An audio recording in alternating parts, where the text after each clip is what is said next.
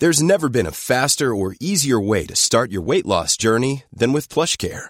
PlushCare accepts most insurance plans and gives you online access to board-certified physicians who can prescribe FDA-approved weight loss medications like Wigovi and Zepbound for those who qualify. Take charge of your health and speak with a board-certified physician about a weight loss plan that's right for you. Get started today at plushcare.com slash weight loss. That's plushcare.com slash weight loss. plushcare.com slash weight loss.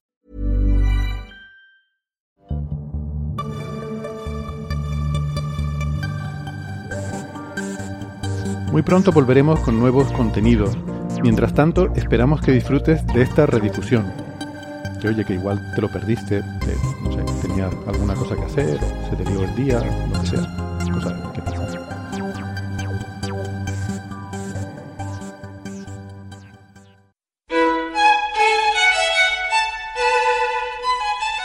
Entre los salones majestuosos de la Universidad de Cambridge, Isaac Newton cavilaba sobre el gran misterio de la gravedad.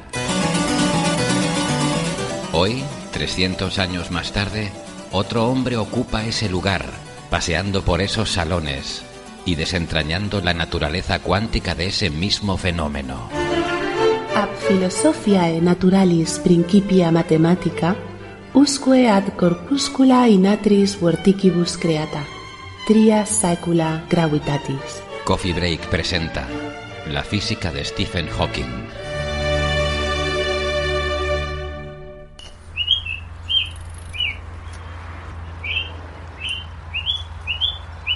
Esto que escuchan de fondo es el sonido ambiente en el campus de la Universidad de Cambridge una mañana típica del mes de marzo.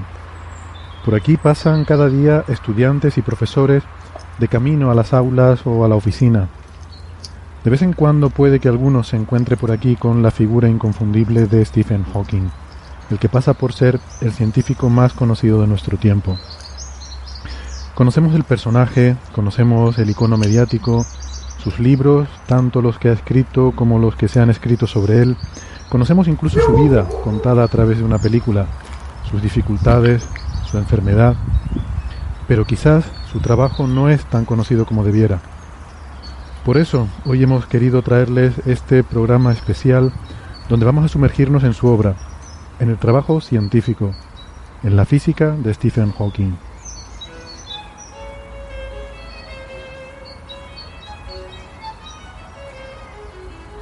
Si me acompañan en este paseo, analizaremos en profundidad sus artículos más relevantes y las contribuciones que ha hecho al estudio de la cosmología y la gravedad. Hablaremos de singularidades y de gravedad cuántica. Hoy el coffee break va a ser un poco diferente. Vamos a estar un poco más serios de lo habitual, incluso con un tono algo solemne, diría yo, como la ocasión requiere. Nuestra comprensión actual de la gravedad comenzó aquí, en Cambridge cuando Sir Isaac Newton desarrolló su monumental obra que llevaría el título de Philosophiae Naturalis Principia Mathematica. Trescientos años más tarde, y como cerrando una especie de gran círculo histórico, Stephen Hawking ocupa el mismo puesto, la cátedra lucasiana que en su día ocupó también Newton, y desde esa silla, su mente privilegiada desvela secretos sobre la naturaleza cuántica de la gravedad. La semana pasada les propusimos un acertijo. Les dimos un adelanto con una frase en latín que contenía la pista para saber el tema del programa de esta semana.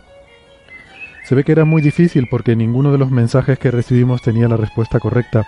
Todos pensaban que sería Newton porque efectivamente eh, en esa frase en latín se menciona el principia matemática, pero eso es solo la primera parte.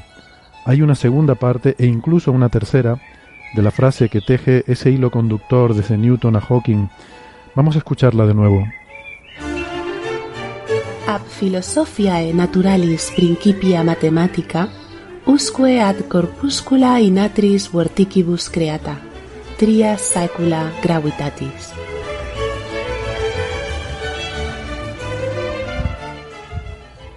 De hecho, esta frase es muy interesante. Espero que en un próximo episodio podamos analizarla en detalle y discutir algunas de sus claves, pero eso será en otro programa.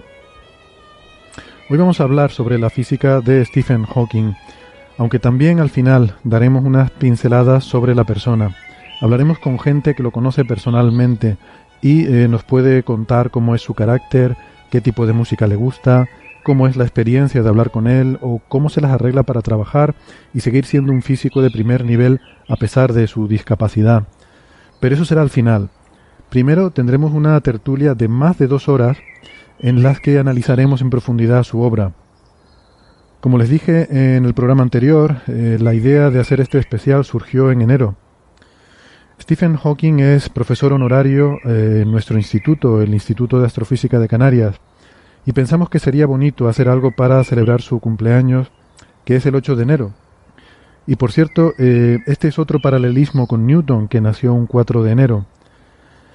Lo que pasa es que el proyecto fue creciendo, empezamos a pensar en algo más ambicioso y eso nos ha ido retrasando hasta el día de hoy.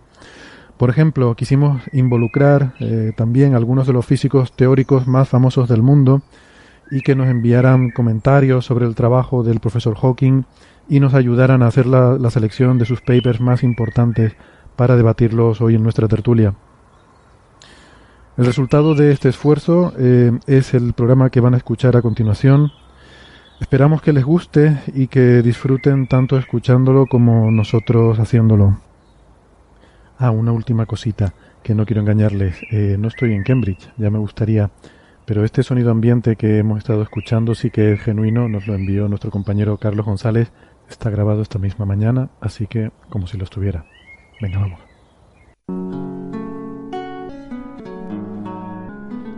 Comenzamos aquí esta tertulia donde repasaremos la, trayectoria y, la obra del profesor Stephen Hawking. Aquí conmigo en la sala Omega me acompaña eh, Alberto Rubiño, que es investigador del Instituto de Astrofísica de Canarias. Hola Alberto. Hola, ¿qué tal Héctor? Y por videoconferencia desde Santiago de Compostela nos acompaña José Edelstein, que es profesor en la Universidad de, de Santiago de Compostela. Hola José. ¿Qué tal Héctor? ¿Cómo estás? Pues, pues muy bien, entusiasmado, la verdad, de, estar con ustedes, grandes expertos en física teórica y en cosmología, para desgranar y adentrarnos en la obra de, de, este genio de la física moderna, ¿no? Y, con muchas ganas de, aprender. Eh, antes de eso, de todas formas, eh, bueno, quiero darles la enhorabuena a ambos por el éxito de sus libros respectivos, que ambos eh, están ahora mismo además promocionando. José, comenzamos por ti. Einstein para perplejos Creo que acaba de salir en España, ¿verdad? Acaba de salir en España, sí, el 11 de enero. Y ahora mismo estoy, sí, cada, cada semana tengo alguna presentación en algún sitio. Espero pronto poder ir a Tenerife. Tengo muchas ganas de, visitarte. Eh, esperamos verte pronto por aquí.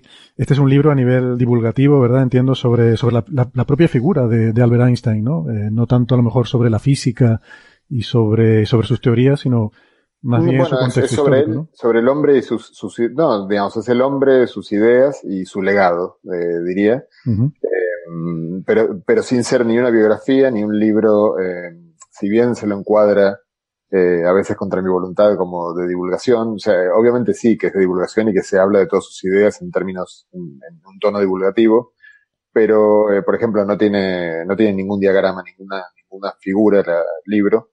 Eh, evidentemente, si yo quisiera explicarle a alguien la relatividad eh, con el objetivo de que entienda la relatividad, bueno, necesitaría hacer algunos gráficos para que ayudan muchísimo a la, explicación.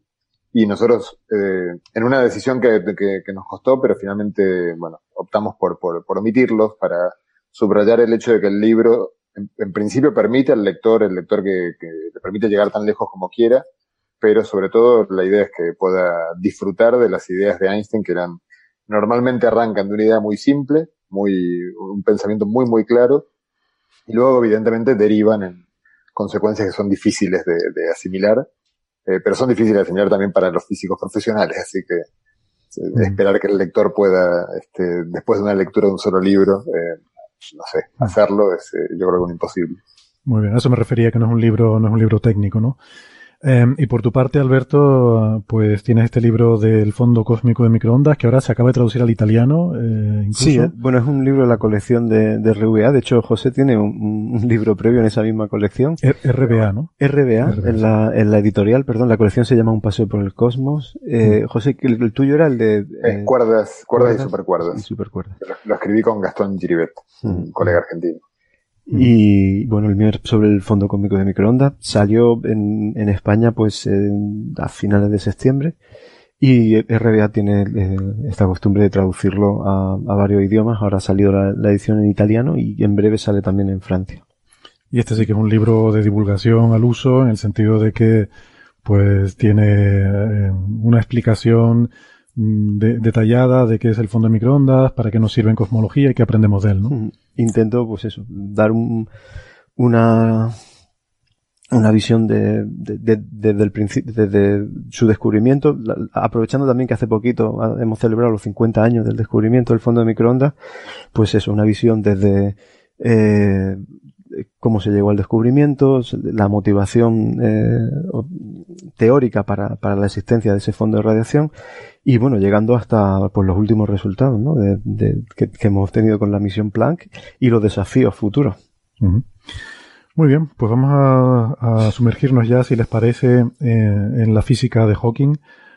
Em, para darle incluso más prestancia a esta tertulia, aparte de, contar con estos, con estos dos grandes expertos, pues, pues también hemos querido involucrar aquí de alguna forma a algunas de, de, las figuras más, eh, pues más ilustres, más conocidos, y para eso pues hemos hecho una especie de, comité de sabios los físicos teóricos más conocidos en la actualidad, que no es que vayamos a traerlos a la tertulia, porque ya eso me, daba demasiado reparo el pedirles, eh, probablemente no haríamos un servicio a la humanidad robándoles el tiempo de esta gente trayéndolos aquí a la tertulia, pero sí que me, he permitido por lo menos el pedirles que nos ayuden a seleccionar, a recopilar cuáles son eh, para ellos, eh, para estos, estos sabios, digamos, venerables, los trabajos más importantes, más relevantes o cualquier cosa que nos quieran destacar sobre la figura del profesor Hawking.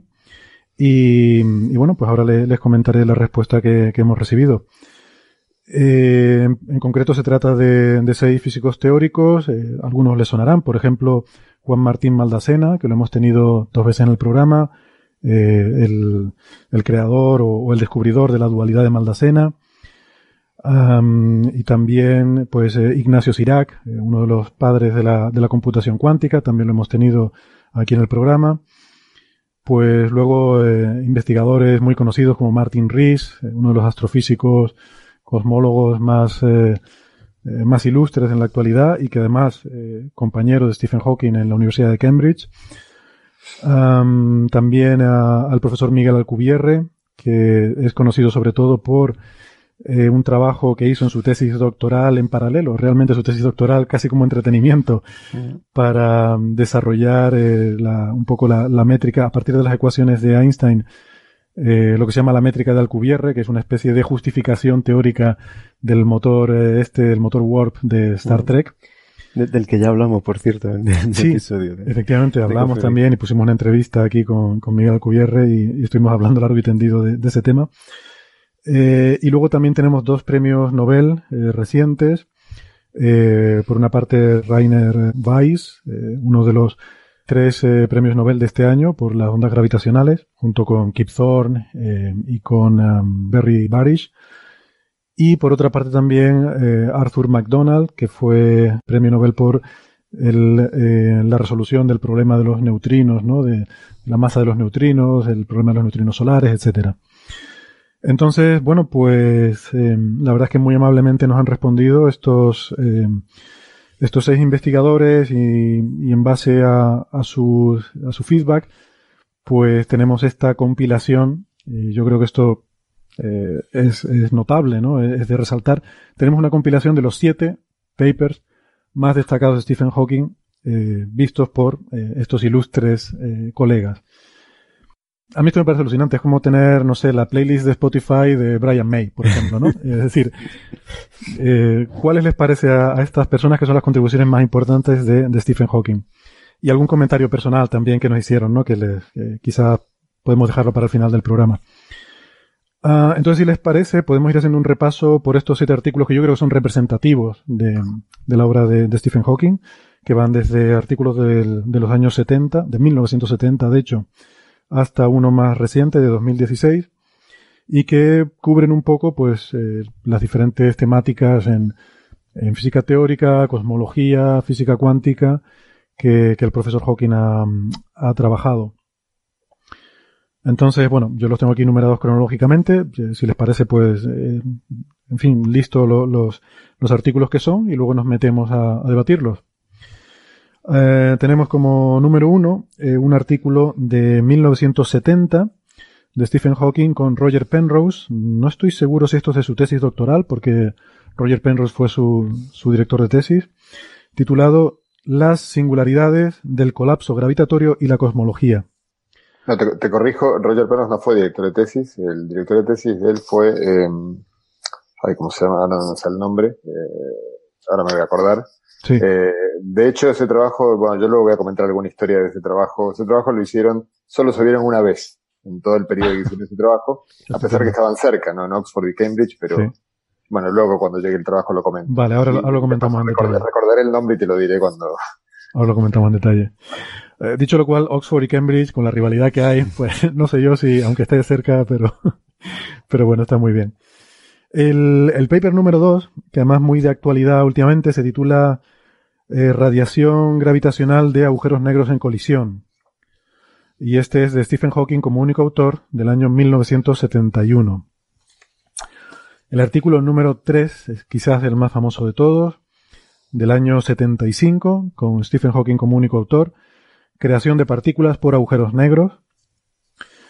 El artículo número 4, eh, también Stephen Hawking como único autor, año 1976, es el derrumbe de la predictibilidad en el colapso gravitacional. No sé si predictibilidad está bien dicho, de la... de, bueno, no importa. Eh, estoy traduciendo aquí sobre la marcha, o sea que discúlpenme si doy alguna patada al idioma. El artículo número 5 es de 1982, también Stephen Hawking como único autor. Predictibilidad. Predictibilidad, correcto, correcto. gracias. gracias, Alberto. Aquí echando mano de la... Me había quedado preocupado.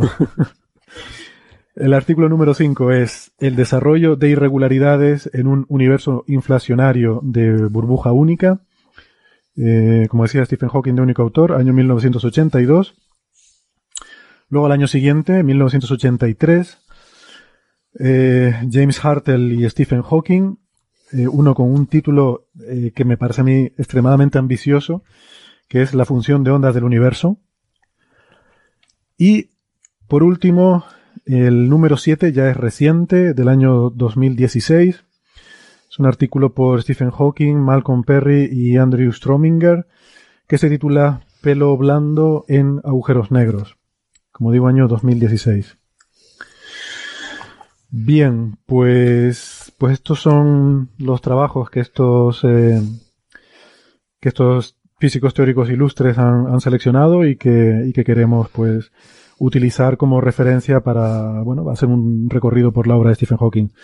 Antes que nada, ¿qué les parece a ustedes la selección? Esta playlist de, de papers. Eh, ¿Es representativa? Eh, Sin duda, son trabajos de, de mucha relevancia y, y, muy variados. O sea, desde eh, trabajos que tienen que ver con, con estudios de la, de la gravitación, de, la relatividad general y, e implicaciones hasta extensiones de, de, la, de la teoría en el sentido de buscar una, una teoría cuántica, o sea, todos los trabajos que tienen que ver con, con, con agujeros negros el, hasta aplicaciones a cosmología, el, el, de las, eh, el desarrollo de la irregularidad, el que, el que creo que has comentado en sexto lugar, mm. eh, pues muchísimos temas muy variados que, que abarcan pues prácticamente toda, toda la física eh, teórica y, muchos aspectos de cosmología. Sí, es muy impresionante que la lista de trabajos, que igual, igual hay otros que, que, son muy importantes que, que han quedado fuera. igual hay, también una limitación de, de, tiempo aquí. por supuesto Em, pero digamos, si uno se fija de qué va cada uno de los trabajos, lo, lo charlaremos ahora, eh, Hawking no se ve la ambición, digamos, de, de la persona, porque todos son, son grandes problemas, o sea, no son problemas pequeños ni aspectos técnicos menores, sino que son intentar resolver básicamente todo lo que uno puede, lo que creo que él identificó como grandes preguntas sobre el universo, los agujeros negros, eh, y en todas esas grandes preguntas hizo contribuciones eh, fundamentales. Mm. Yo, eh, una cosa que he notado, me he leído todos estos artículos y además los leí por este orden cronológico, es dos cosas, ¿no? La, primera, que me ha resultado, como alguien que no soy experto y que no tengo una, una formación en física teórica como pueden tener ustedes dos, que me resulta más sencillo entender los primeros, los más antiguos que los más recientes. Y también me parece notar aquí una cierta evolución entre estos primeros eh, trabajos que eran más clásicos, en el sentido de que eh, estaban más relacionados con la relatividad general, el desarrollo de singularidades, etcétera, y los últimos que son más, eh, más cuánticos, ¿no? Y que por tanto, pues la, la intuición de alguien con, con, menos formación en ese tema como soy yo, pues ahí es más difícil de, de, de, tener referencias. Y esto, bueno, esto tiene que ver también con algún comentario personal de estos que nos han dejado en el comité de sabios que, comentaré luego. No sé si están de acuerdo con esta apreciación, eh, que ha habido quizás esta, esta evolución, que al principio trabajaba en cosas más clásicas y luego fue evolucionando más hacia la mecánica cuántica? Bueno, es cierto que quizás los primeros artículos, eh, eh, a lo mejor, es, digamos que eh, la física sí era más clásica en el sentido de que eh, pues los primeros están de, de, dedicados al, estudio del, de las singularidades, eh, digamos que dentro de un contexto más, más clásico, pero a mí, me, o sea, si uno entra en detalle, a mí me parecen ásperos incluso los primeros, ¿no? O sea, el, el primero de la lista eh, tiene una cantidad de... O sea, el, el hecho de este, el primer artículo que empezaremos a comentar en breve, el que el, con Roger Penrose. vamos a eso si quieres. Empezamos ya. Es una, bueno, si, si, os parece. Recuerdo, bueno, solo, solo, agrego eh, sí. que, que, claro, no, eh, tu, tu, apreciación es muy, muy oportuna porque es que Hawking inventó eh, esta forma de, de, alguna manera de, juntar lo máximo posible, lo que por lo menos él fue capaz de,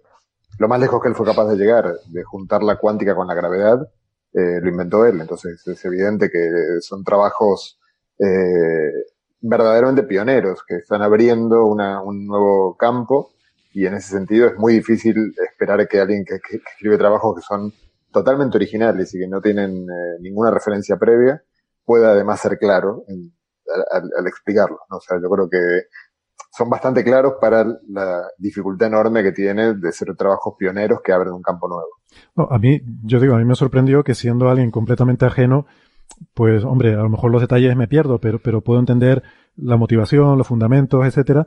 Eh, lo, y lo que digo es que, que, eso, que percibo que me, que me resulta más comprensible, eh, en, sin entrar mejor en los detalles farragosos, pero los primeros artículos, también quizás por la perspectiva del tiempo, porque también las cosas, según pasa el tiempo, se asientan más, se convierten en conocimiento establecido y, y, parte un poco de la cultura, ¿no? Y entonces a lo mejor nos resultan más familiares los conceptos que cosas más recientes que a lo mejor no han tenido ese tiempo para permear en, digamos, la cultura general de la física, ¿no?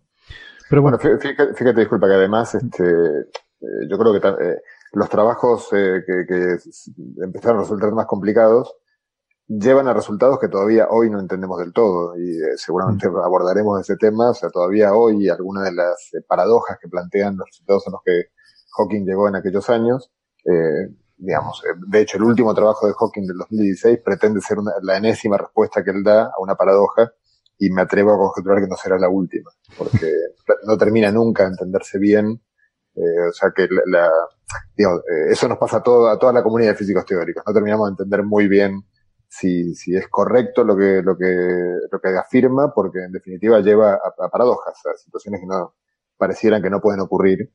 Eh, sí, creo, creo que es a lo que te refieres, porque en ese artículo empieza hablando de, de un artículo anterior eh, en el que decía una cosa y ahora aquí la matiza de otra forma. Pero bueno, ya, ya entraremos en esos detalles vale. eh, en un segundo. Vale, pues si les parece entonces, eh, recuerdo que el primer artículo es el que se titula eh, Las singularidades del colapso gravitatorio y la cosmología. Y este es un artículo en el que mmm, proponen eh, Hawking y Penrose un, teorema nuevo. Ya había otros anteriores, pero proponen un teorema nuevo en el que, bueno, la, conclusión, parece que había cierto debate en aquella época sobre las singularidades a las que da lugar el, colapso gravitacional, los agujeros negros que, que ocurren en la relatividad general. Y, y este es un teorema que generaliza una serie de teoremas anteriores que existían sobre cómo, bajo eh, ciertas hipótesis bastante razonables, es impepinable la conclusión de que el hecho de que la gravedad siempre sea atractiva acaba dando lugar a, esta, a estas singularidades. Como digo, había unos teoremas anteriores, pero se basaban en unas ciertas hipótesis. Eh, algunas de esas hipótesis eran más cuestionables, pero este ya es como muy, muy universal. Eh, por ejemplo, Alberto, ¿qué, ¿Qué opinión te, te deja? Eh, pues ah, precisamente antes estaba comentando que es un, paper que aunque yo creo que a lo mejor es, más sencillo de entender el, esa descripción de lo, de lo que está haciendo, los métodos que utiliza para, eh, para llegar a la, a, la demostración de, este, de, este, hecho de que hay, eh, de que eh, bajo ciertas condiciones que ahora podemos empezar a discutir, la relatividad general te lleva necesariamente al hecho de que tenga singularidades, los métodos matemáticos eh, son muy poderosos. Utiliza también eh, esto es una cosa que, que, quizás fue Roger Penrose el, que empezó a utilizar este tipo de métodos geométricos para, para hacer, eh, no sé, para, eh, que, que, trajeron otra forma de, de, visualizar o de resolver problemas en, en relatividad general, que, que, fueron métodos que resultaron ser muy, muy potentes y, para tratar este tipo de problemas eh, son métodos que en, que en ese momento eran poco convencionales, pero que, pero que, bueno, que son, son esenciales para, para poder eh, llevar a cabo la demostración de esto. El, el, mensaje principal eh, es que la, relatividad general eh, parece que está abocada a, al hecho de que tengamos singularidades, pero ojo, en, en esos límites de, de, como tú decías, de, de, hipótesis que parecen muy razonables. Muy bien. Y, eh, José, ¿cómo, ¿cómo valoras tú este paper? Eh, un resumen rápido. Bueno, eh, yo creo que una, algo importante, pues hay que retrotraerse a la época en la cual el paper fue escrito. Y eh, el paper fue escrito eh, cuando la, de hecho, eh, casi no, no, no, sé ni siquiera si mencionan la palabra black holes en el paper, agujeros negros, porque hay que tener en cuenta que los agujeros negros fueron eh, bautizados de esa manera por, por John Wheeler, creo que dos años antes de este trabajo en Estados Unidos, eh, no sé muy bien. Bueno, no, no, la verdad que mientras hablaba Alberto eh, me hubiera gustado hacer una búsqueda rápida, pero no tengo el PDF a mano. Pero sí que en muchas partes eh, habla de, de singularidades, de horizontes de eventos, de horizontes aparentes, eh, superficies atrapadas, cosas que hoy en día pues relacionamos todos con agujeros negros, pero digamos... Habla, habla de superficies ocultas, habla de estrellas que colapsan. Claro. Claro, sí, sí, habla de todo aquello pero, que... Pero no dice explícitamente... El, concepto, creo. efectivamente, me suena que es del 66, 67. creo que es 67. Este artículo es del año 70, ¿eh? Olvidé 67, pero, recordarlo. Pero, mira, si no el 67 es el 69, lo de, lo de Wheeler. Hmm. O sea, yo estuve en una conferencia del año 94 que en teoría era los 25 años. Del, hmm. Y estaba, estaba Wheeler allí, pero, o sea, que si las cuentas son correctas es el 69, así que directamente era en paralelo a esto. Pero bueno, lo que sí estaba claro es que eh, el concepto del Big Bang sí que era muy anterior sí. y la idea de una singularidad en el pasado del universo también era perturbadora porque se supone que si la relatividad general vale, eh, bueno, vale para todo T, o sea, uno puede tirar la película para atrás y no se entiende muy bien que en algún momento la, teoría deje de valer.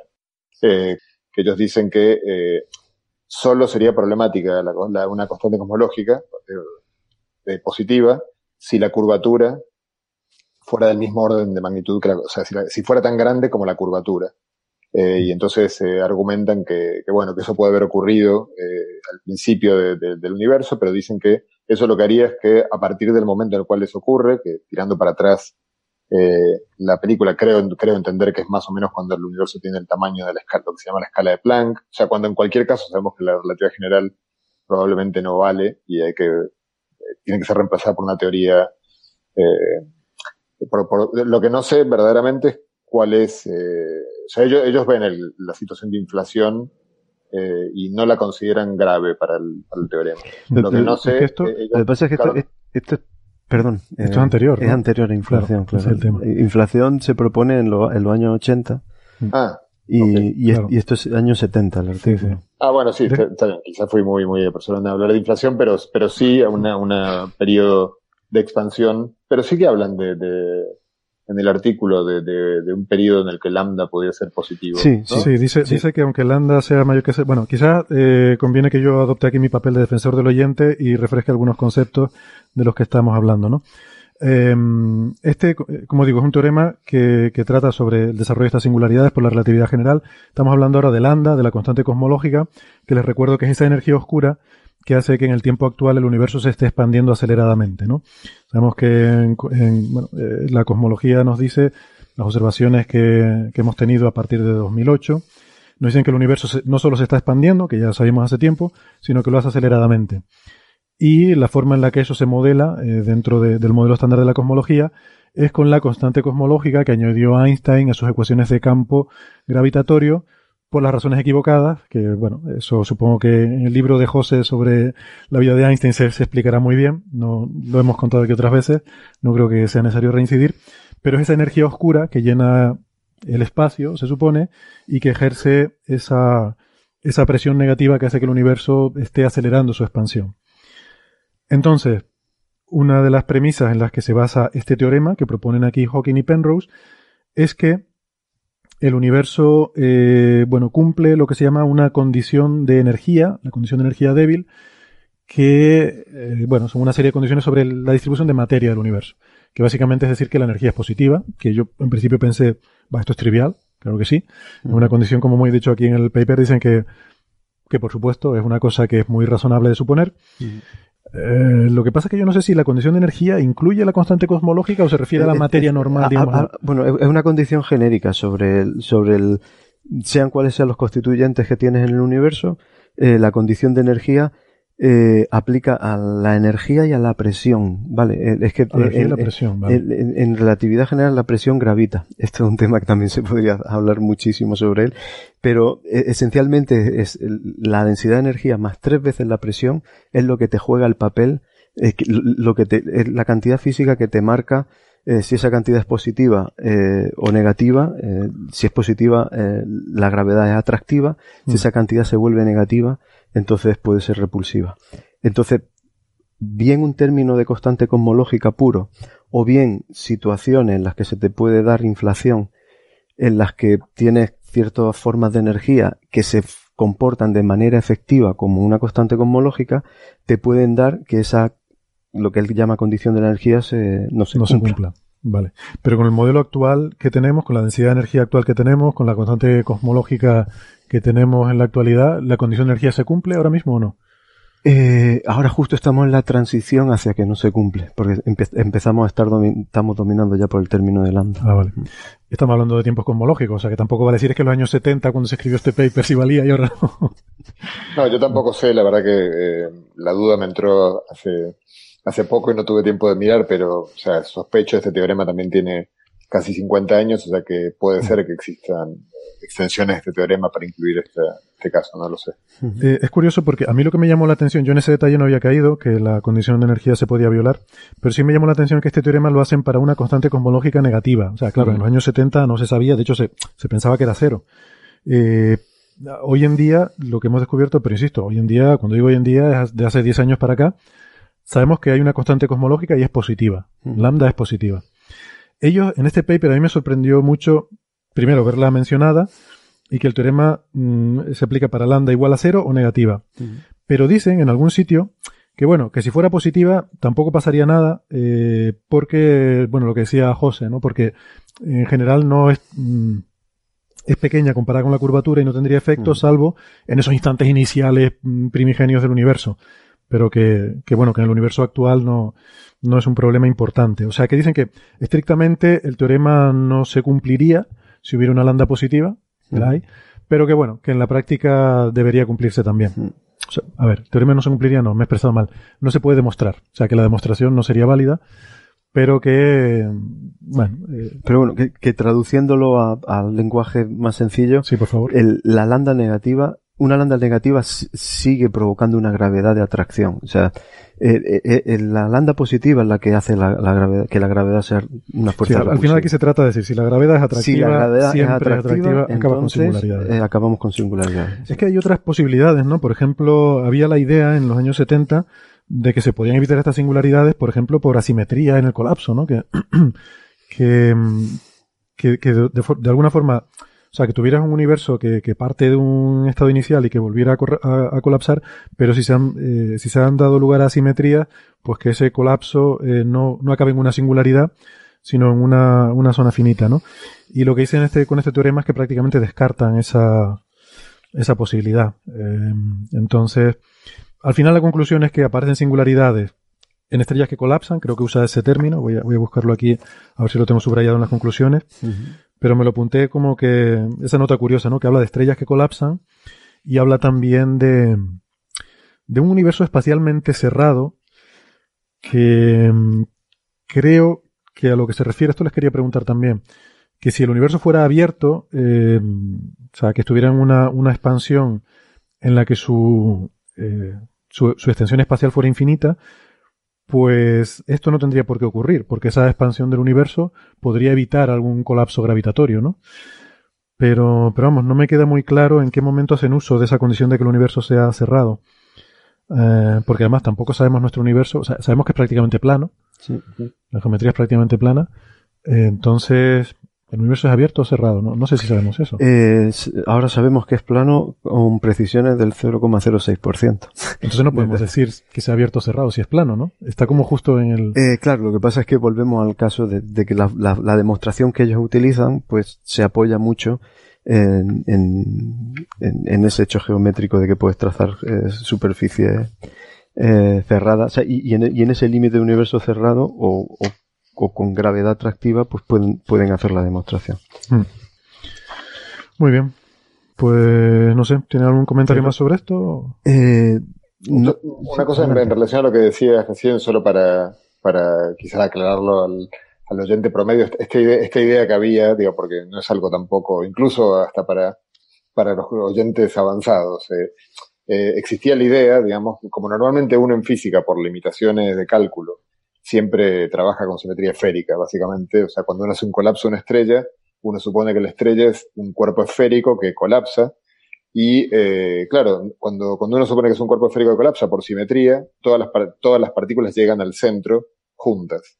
Entonces, una de las ideas que estaba dando vueltas y que todavía, todavía esta idea este, tiene, tiene importancia. Parece muy razonable, ¿eh? ¿eh? Dentro del contexto de agujeros negros, eh, no sé, suena muy razonable decir que si hay asimetría en el colapso no van a llegar todas las partículas al centro claro, al mismo claro, tiempo. Y, claro. Eh, de, de, hecho, el propio Penrose eh, escribió por esos mismos años esta famosa eh, conjetura de censura cósmica, en la que, eh, porque una vez que se descubrió que, digamos, uno, uno puede escribir soluciones de las ecuaciones de Einstein que tienen este, singularidades, igual que la que hay en el interior del agujero negro, pero sin estar cubiertas por este velo piadoso del horizonte que impide que nada de lo que está dentro salga. Y, bueno, no se puede, no se ha podido demostrar, pero hay una conjetura de Penrose que se puede eh, justificar en muchísimos casos, digamos. O principio lo que se hace es buscar contraejemplos, y eh, todos los contraejemplos que se encuentran siempre tienen algún pero, eh, de la posibilidad de que se forme por un proceso físico una singularidad cósmica. Pero una de las cosas que Penrose aclara es que tiene que formarse una singularidad cósmica para que sea preocupante en una condición genérica. O sea, si uno eh, ajusta una estrella perfectamente esférica y da la señal de largada para que se, todas las partículas lleguen al mismo instante, sí se va a producir, pero él dice eso no es una situación físicamente realizable. Claro. Claro, claro. Y eso, bueno, desde el punto de vista clásico a lo mejor se podría plantear, pero desde el punto de vista cuántico, donde ya tienes incertidumbres en posiciones y momentos y tal, eh, es imposible ah, claro. que tú puedas sincronizar perfectamente partículas para que todas lleguen juntas al origen y formen una singularidad. Pero, pero bueno, o sea, pero es que incluso en el límite clásico, el argumento este es que, eh, pues, cualquier perturbación, eh, enseguida eso, claro. el colapso te va a amplificar un, una pequeña componente que tenga de momento angular y, sí. y, y, no, nunca vas a tener una simetría perfecta. En el, es que es posible, cuando hablamos siempre de singularidades, agujeros negros y tal, es posible que si uno entrara en un agujero negro y buscar la singularidad, a lo mejor no existen, ¿no? Eh, igual eso lo podemos, lo podemos hablar después, porque precisamente por esta inestabilidad, ¿no? O sea que al final a lo mejor, como dices tú, se amplifican las asimetrías y a lo mejor no llegan a estar nunca todas esas partículas justo en el centro, sino que están como orbitando eh, en torno a un centro formando, no sé, algo que tiene un tamaño finito, que no es estrictamente un punto singular, ¿no? Eh, algo, algo sí recuerdo haber leído además en este libro maravilloso que tú me recomendaste y que hace poco te devolví, el de el libro de Kip Thorne titulado, hoy estamos recomendando libros ah, como sí, sí, bueno. que lo he traído, lo he traído. Agujeros negros y tiempo curvo. Uh -huh. Yo no lo conocía, pero es una idea más o menos de esta época, además de, de los colegas rusos, ¿no? Aquí hay que decir que en todos estos desarrollos había como estas dos, ¿no? A los dos lados del telón de acero había estos desarrollos en paralelo, mm. pero además puenteados por gente como Kip Thorne eh, o el propio Stephen Hawking, que, que saltaban ese telón sí. de acero, ¿no? Para interactuar con los colegas soviéticos. eh, Zeldovich, ¿no? Un caso de, un, investigador soviético que colaboraba mucho. Muy, eminente, una, referencia para mí, si no el mejor de lo mejor físico del siglo XX mm. y que trabajó en, una barbaridad de, de, campos de, toda clase. Eh, pues no recuerdo si fue Lifshitz quizás el que decía esto, ¿no? Que debido a la inestabilidad eh, no llega a haber nunca una singularidad total dentro del agujero negro. Y hubo discusión, no, sé si eso se llegó a resolver, pero vamos, al hilo de, esta, de, de este comentario de, de, José, pues me surge esa duda, ¿no? Que quizás esto se puede aplicar también a los agujeros negros estelares y que a lo mejor no hay... Claro, hay, hay un horizonte, no podemos saber lo que hay ahí detrás. Pero siempre la cosa de que si el astronauta cae y pasa el horizonte, vería la singularidad y... Pero a lo mejor no existe como tal porque se amplifican esas asimetrías al acercarte al punto central y no llega nunca a, o sea que siempre hay un tamaño finito, ¿no? De esa zona. Bueno, si quieren lo podemos discutir luego, eh, si hablamos luego de más cosas sobre agujeros negros y tal. Eh, yo, solo para decir algo ahora, porque después me temo que no lo discutamos. Eh, yo creo que, que, si uno se toma, si uno busca la respuesta a esto con la, en lugar de tirarse un agujero negro, uno se lo pregunta las ecuaciones, las ecuaciones te dicen que la singularidad está en el futuro de cualquier observador que atraviese el horizonte. Eh, lo que pasa es que la pregunta es si eh, nos creemos, la, la, singularidad en teoría es un punto y la relatividad general sabemos que hay un tamaño a partir del cual falla. Entonces, eh, yo creo que ese es el argumento más fuerte en contra de que haya una verdadera una singularidad. Y de hecho, si uno usa como guía la teoría de cuerdas para, para preguntarse qué es lo que está pasando allí, eh, hay una idea muy seductora en teoría de cuerdas que reemplaza la singularidad por lo que se llama el fútbol, que es este, un conjunto de configuraciones eh, microscópicas de teoría de cuerdas fluctuantes, digamos, que, eh, bueno, que, es lo que verdaderamente uno podría, uno vería, eh, siendo muy metafórico con la palabra ver, si uno se acercara mucho a la singularidad. Uno ya no vería un espacio, un punto en el espacio-tiempo, sino un, algo borroso, que es un conjunto de configuraciones de cuerdas vibrantes que, que reemplazan esa singularidad. Muy bien. Apasionante. Eh, pues vamos a dejar este tema un poco en suspenso y a ver si lo retomamos más tarde.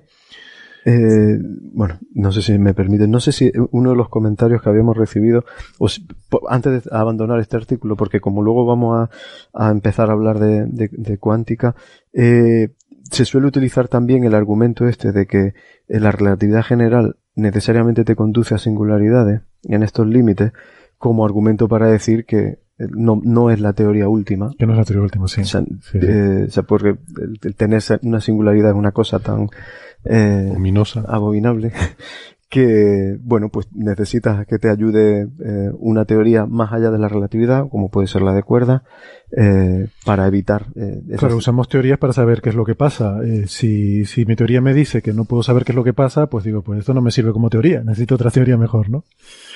Vale. Sí, esto se, se, expresa metafóricamente, no siempre con la frase aquella que yo recuerdo que cuando la, la oía no la entendía muy bien y ahora creo que es a lo que se refiere, de que la relatividad predice su propia muerte con el agujero negro. O sea, que el agujero negro es la forma en la que la relatividad predice su propia, eh, su propia caducidad, ¿no?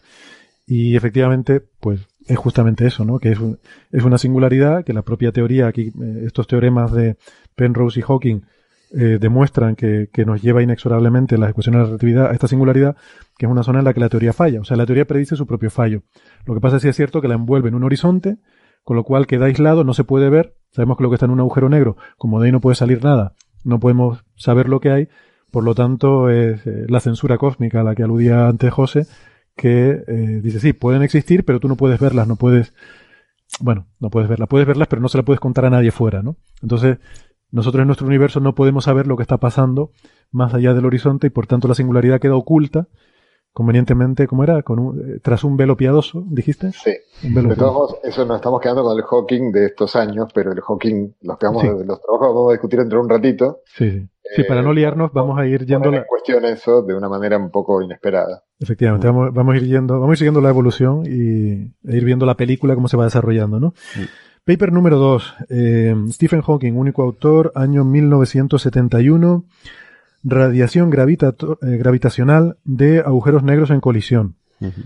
Esto es maravilloso porque es lo que hemos estado viendo estos últimos dos años y ha estado tan de actualidad y tan en boga. Ya, sale la palabra agujero negro. Ah, ya sale, efectivamente, y es solo un año más tarde. Un año más tarde, mm.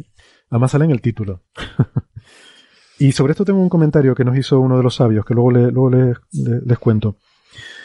Bueno, este es un artículo muy, muy chulo, porque habla de, de una cuestión histórica muy interesante, que es que eh, ya en aquella época, en 1970, había experimentos para intentar detectar ondas gravitacionales y, y, bueno, pues un investigador que se llama Weber tenía montado un dispositivo con unas barras de acero eh, y pensó que las había detectado a partir de 1969. Y esto generó mucha controversia, eh, porque, bueno, las detectaba de forma continua. O sea, todos los días tenía ondas gravitacionales allí. Y entonces se hicieron algunos cálculos, eh, creo que, creo que de Stephen Hawking, alguno de ellos, de decir, bueno, ¿cuánto sería la energía eh, si el, realmente el núcleo de la galaxia está generando toda esta cantidad de ondas gravitacionales? Y le salía que serían del orden de 20.000 masas solares al año, que estaría irradiando el núcleo galáctico en forma de ondas gravitacionales. Y esto es una barbaridad. Porque a este ritmo, yo me hice por ahí la cuenta servilleta, creo que lo tengo por aquí. Si esto fuera así, 20.000 masas solares al año, quiere decir que la masa actual de la galaxia, que es un billón con B de masas solares, 10 a la 12, se evaporarían en tan solo 50 millones de años. O sea, la masa actual de la galaxia, en 50 millones de años a este ritmo, se evaporaría. Y sabemos que la galaxia tiene 10.000 millones de años. Claro, podrías pensar que es que tenía muchísima más masa antes y que se ha ido... Pero bueno, querría decir entonces que le quedan 50 millones de años de vida nada más.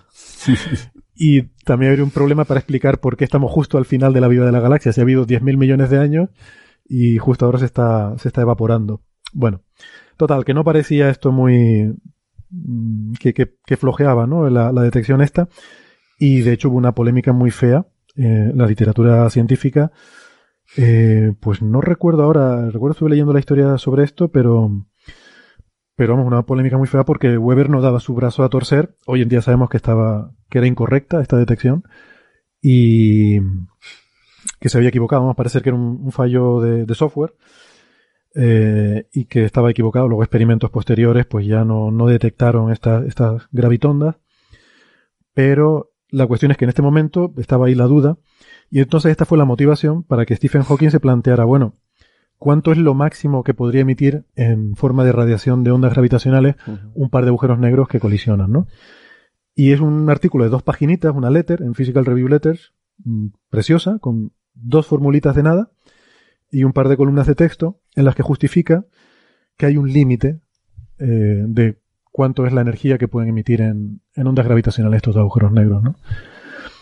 Eh, y es un límite que es más o menos la mitad. O sea, era, no sé, raíz de 2 partido por 2 o algo así.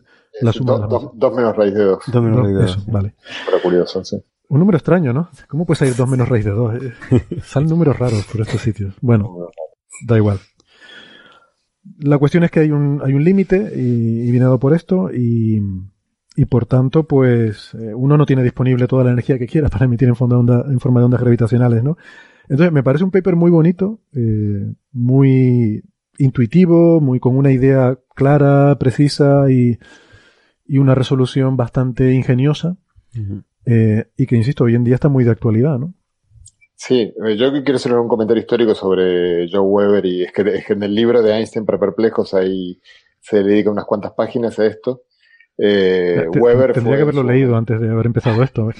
bueno, acaba de salir hace, hace poco, pero Weber, eh, digamos, la, cuando, cuando se, entregó el premio Nobel el año pasado, los eh, ganadores hicieron una, lo nombraron a Weber como, como alguien que, bueno, que Weber ya falleció hace unos pocos años, eh, pero por ejemplo su viuda sigue viva. Y, y bueno, elogiando la figura de él que en su momento cayó en desgracia de manera muy, muy fea, como tú dices, porque eh, bueno, la sospecha de que, de que, era fraudulento lo que él hizo, porque era tan grande la recompensa de medir ondas gravitacionales que, que este, él durante mucho tiempo, como era el único que tenía estos cilindros metálicos, y, y, fue tan relevante que incluso se envió uno a la Luna, el Apolo 15, para medirlo también desde la Luna. Eh, claro, él, y él veía y sacaba un, paper tras otro con observaciones que luego cuando, cuando alguien más logró hacer el aparato resulta que no aparecían. Eh, yo creo, obviamente no soy un, un eh, auditor y un especialista en el tema, pero, pero quiero creer que, que, que, fue, que actuó honestamente y que, y así es la ciencia. La ciencia no puede equivocarse. Y en este tipo de experimentos de punta, de punta pero muy raros, porque él lo hizo a escala de, laboratorio. Hoy en día LIGO hay mil personas involucradas. Es eh, difícil imaginar que mil personas se pongan de acuerdo para, para, o que cometan un error y no se, les, escape a los mil. Pero claro, en esa época todavía ese experimento que era muy importante, se podía hacer una mesa de laboratorio con él y quizás algún becario y bueno, un error se podía colar. Y claro, la, quizás uno debería recordar esta frase que creo que era de Carl Sagan, ¿no? Que las este, grandes afirmaciones requieren grandes evidencias y debería ser más prudente, pero la tentación de anunciar si uno está viendo, cree estar viendo algo que es tan importante es, eh, es imposible de evitar.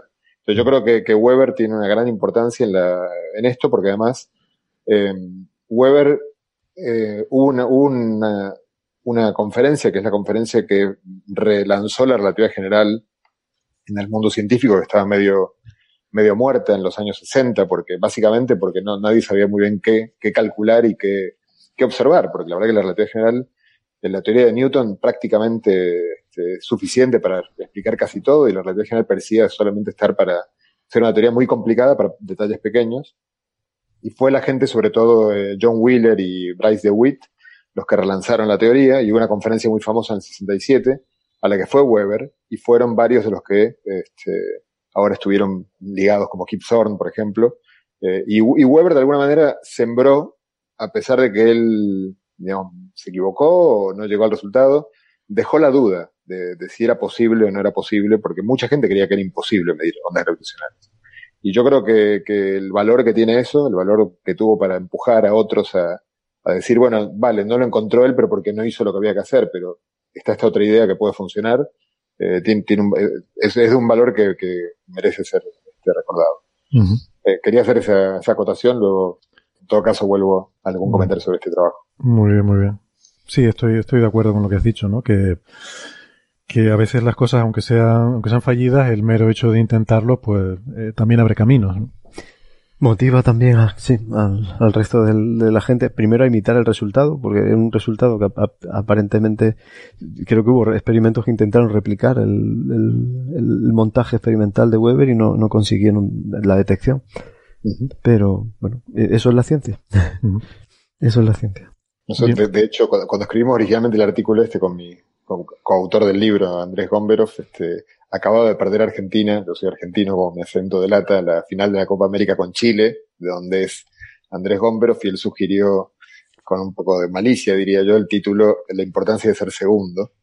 Eh, porque justamente, digamos, de alguna manera, los, los que ganaron ahora el premio Nobel tuvieron la gran ventaja de que ya hubo alguien que hizo el trabajo sucio de equivocarse feo y, y bueno, y marcar el camino de por dónde no, que obviamente es una buena referencia para, para tener, tener una idea de por dónde sí. Mm, ya. Creo, eh, me parece que se atribuye a, Edison la frase de que, aunque no sé, probablemente sea uno de estos bulos que circulan por internet, esto, bueno, luego, luego lo miro y si no ya corto esta parte, pero creo que se le atribuye la frase de cuando le preguntaba a un, periodista, ¿no? De decir si, bueno, usted ha sido la persona que ha descubierto la forma de, de hacer luz con electricidad dijo que, bueno, que quizás su mérito era haber descubierto eh, 97 formas de no eh, producir luz con electricidad, dos formas de volar un laboratorio y una de, de producir luz con electricidad. Y, no, claro, el, el, el, error es una parte fundamental de la ciencia. A mí me gusta enfatizarlo siempre. Eh, por eso, la comunicación de la ciencia no es solo divulgar el, sí. eh, no sé, el, las teorías de la ciencia exitosas, sino también este, comprender que, la, que, así como la ciencia se nutre de los errores, mm. y uno básicamente lo que hace toda su vida es equivocarse y algún día con un poco de suerte tener algún acierto, eh, pues probablemente en otros campos de la vida pase algo parecido. Entonces Seguro. sería bueno estar preparado para, para eh, identificar esos errores. Sí. Me, este me, anima, trabajo, me, anima, mucho esto que dice José, muchas gracias. lo, digo, lo, digo, para consolarme a mí mismo. No, pero, eh, eh, pero en estos campos de, en, en, los que eh, los desarrollos instrumentales son tan complejos, eh, reportar resultados nulos es muy importante es muy importante porque te da la guía de por dónde no tienes que ir también. Mm. O sea, para que no te... Bueno, un resultado nulo es un resultado. O sea, es ¿Son decir, hemos observado esto y no salió nada. Este caso es diferente. Eh, es un error. Bueno, ¿no? pero como, como, ocurre con los neutrinos, neutrinos superlumínicos, y yo sí. no creo que... Bueno, no conozco la, la interna de la, de la, historia, pero en principio no veo mal que, que un experimento mida esto y si, y si es lo que ve lo tiene que reportar, no puede ocultarlo. O sea, sí, o sea, es, al final es ser honesto, ¿no? Es lo que dices tú, una vez que se, se hace la investigación y se, no sé, si uno concluye que, que no hubo fraude, que no hubo eh, deshonestidad en este anuncio, pues, pues oye, es lo que es. también lo de Bicep, ¿no? Lo hemos comentado a veces, el anuncio de que habían detectado eso, esa polarización. Bueno. Eh, claro, ahí siento, uno no conoce las historias. No conozco las historias, no sé, igual tú tienes más información, pero sí. El caso de Bicep sí, sí alguna, alguna trascendió y no es muy edificante, pero, vale, pero bueno, conozco el comentario este que hice antes de elogio al error, eh, ya, que, ya que estoy lo quiero cerrar diciendo que eh, yo al menos no he escuchado nunca en mi vida, tengo cumplir 50 años, a un a un político decir me equivoqué con, mm. por ejemplo. y es sospechoso, ¿no? Porque eh, uno, si en la vida lo que hace es sobre todo equivocarse y cada tanto tiene algún, con un poco de suerte algún acierto, es sospechoso que haya actividades en las cuales la gente no se equivoca. Efectivamente. De hecho, este trabajo tiene, tiene un, un, resultado más de Hawking que es eh, importante, que está como al, pasar, que es este el, teorema del área, eh, o la insistencia de que el área de dos agujeros negros que se fusionan eh, sí, ese es, de hecho, es muy importante, sí. El, bueno, adelante, sí, sí. Sí, sí, no, que el área del, agujero negro resultante es mayor que la suma de las dos áreas que, que, luego terminó siendo crucial para los trabajos siguientes que mencionaremos y para, para identificar el área del agujero negro con algo que tiene que ver con otra parte de la física. Sí. El área, cuando dice eh, José, el área del agujero negro se refiere al área del horizonte de sucesos, ¿no? El agujero negro, eh, tenemos en mente esa singularidad, ese punto de dimensión cero, pero hay un horizonte que es el punto más allá del cual ya no puede salir información. Esa zona, digamos, eh, esférica, o, o, no, pero esa zona alrededor de la singularidad, lo que llamamos el horizonte, tiene un área y a medida que el agujero negro traga materia, se va haciendo más grande. El agujero negro, el horizonte, el agujero negro es esa esfera que delimita su, su, su eh, es, sí, el límite desde el cual ya no se puede escapar y eso solo crece. Es una propiedad interesante que solo crece y que además cuando se fusionan dos, el área es mayor o igual que la suma de las dos anteriores, ¿no? Efectivamente. Y esto es importante, lo podemos comentar ya, si quieres, y, y así lo eh, podemos discutirlo brevemente. Esto es importante porque es análogo a cómo, cómo funciona la entropía en los sistemas termodinámicos. Y claro, aquí Hawking estaba muy cerca de una revelación crucial, pero que no llegó a, completarla, que la finalmente la completó Bekenstein, que es el decir, Hawking se dio cuenta, esto se parece a la termodinámica, pero no llegó a dar el paso de decir, eh, esto es lo, es lo mismo, o sea, podemos establecer unas leyes como las de la termodinámica para el funcionamiento de agujeros negros. Fue Bekenstein el que estableció esas leyes de la termodinámica de agujeros negros, que son leyes análogas a las leyes de la termodinámica. Para el caso de los agujeros negros, incluso se puede definir una temperatura asociada a un agujero negro, aunque quizás ya aquí sí que me estoy adelantando porque para hablar de lo de la temperatura tenemos pero vas a ir enseguida el siguiente artículo. Que es el siguiente paper. Y, pero eso fue una, una revelación muy importante de la cual Hawking se quedó a un pasito, ¿no? Hacer esa asociación entre termodinámica y agujeros negros. Pues eso, siempre, yo por comentar algo breve y reincidir sobre lo mismo, ¿no? Eh, el teorema del área, el, artículo se llama eh, radiación gravitatoria de, agujero negro en colisión. El teorema del área es una cosita que está, parece aquí oculta, pero que luego es fundamental para la construcción de, de la termodinámica de agujeros negros.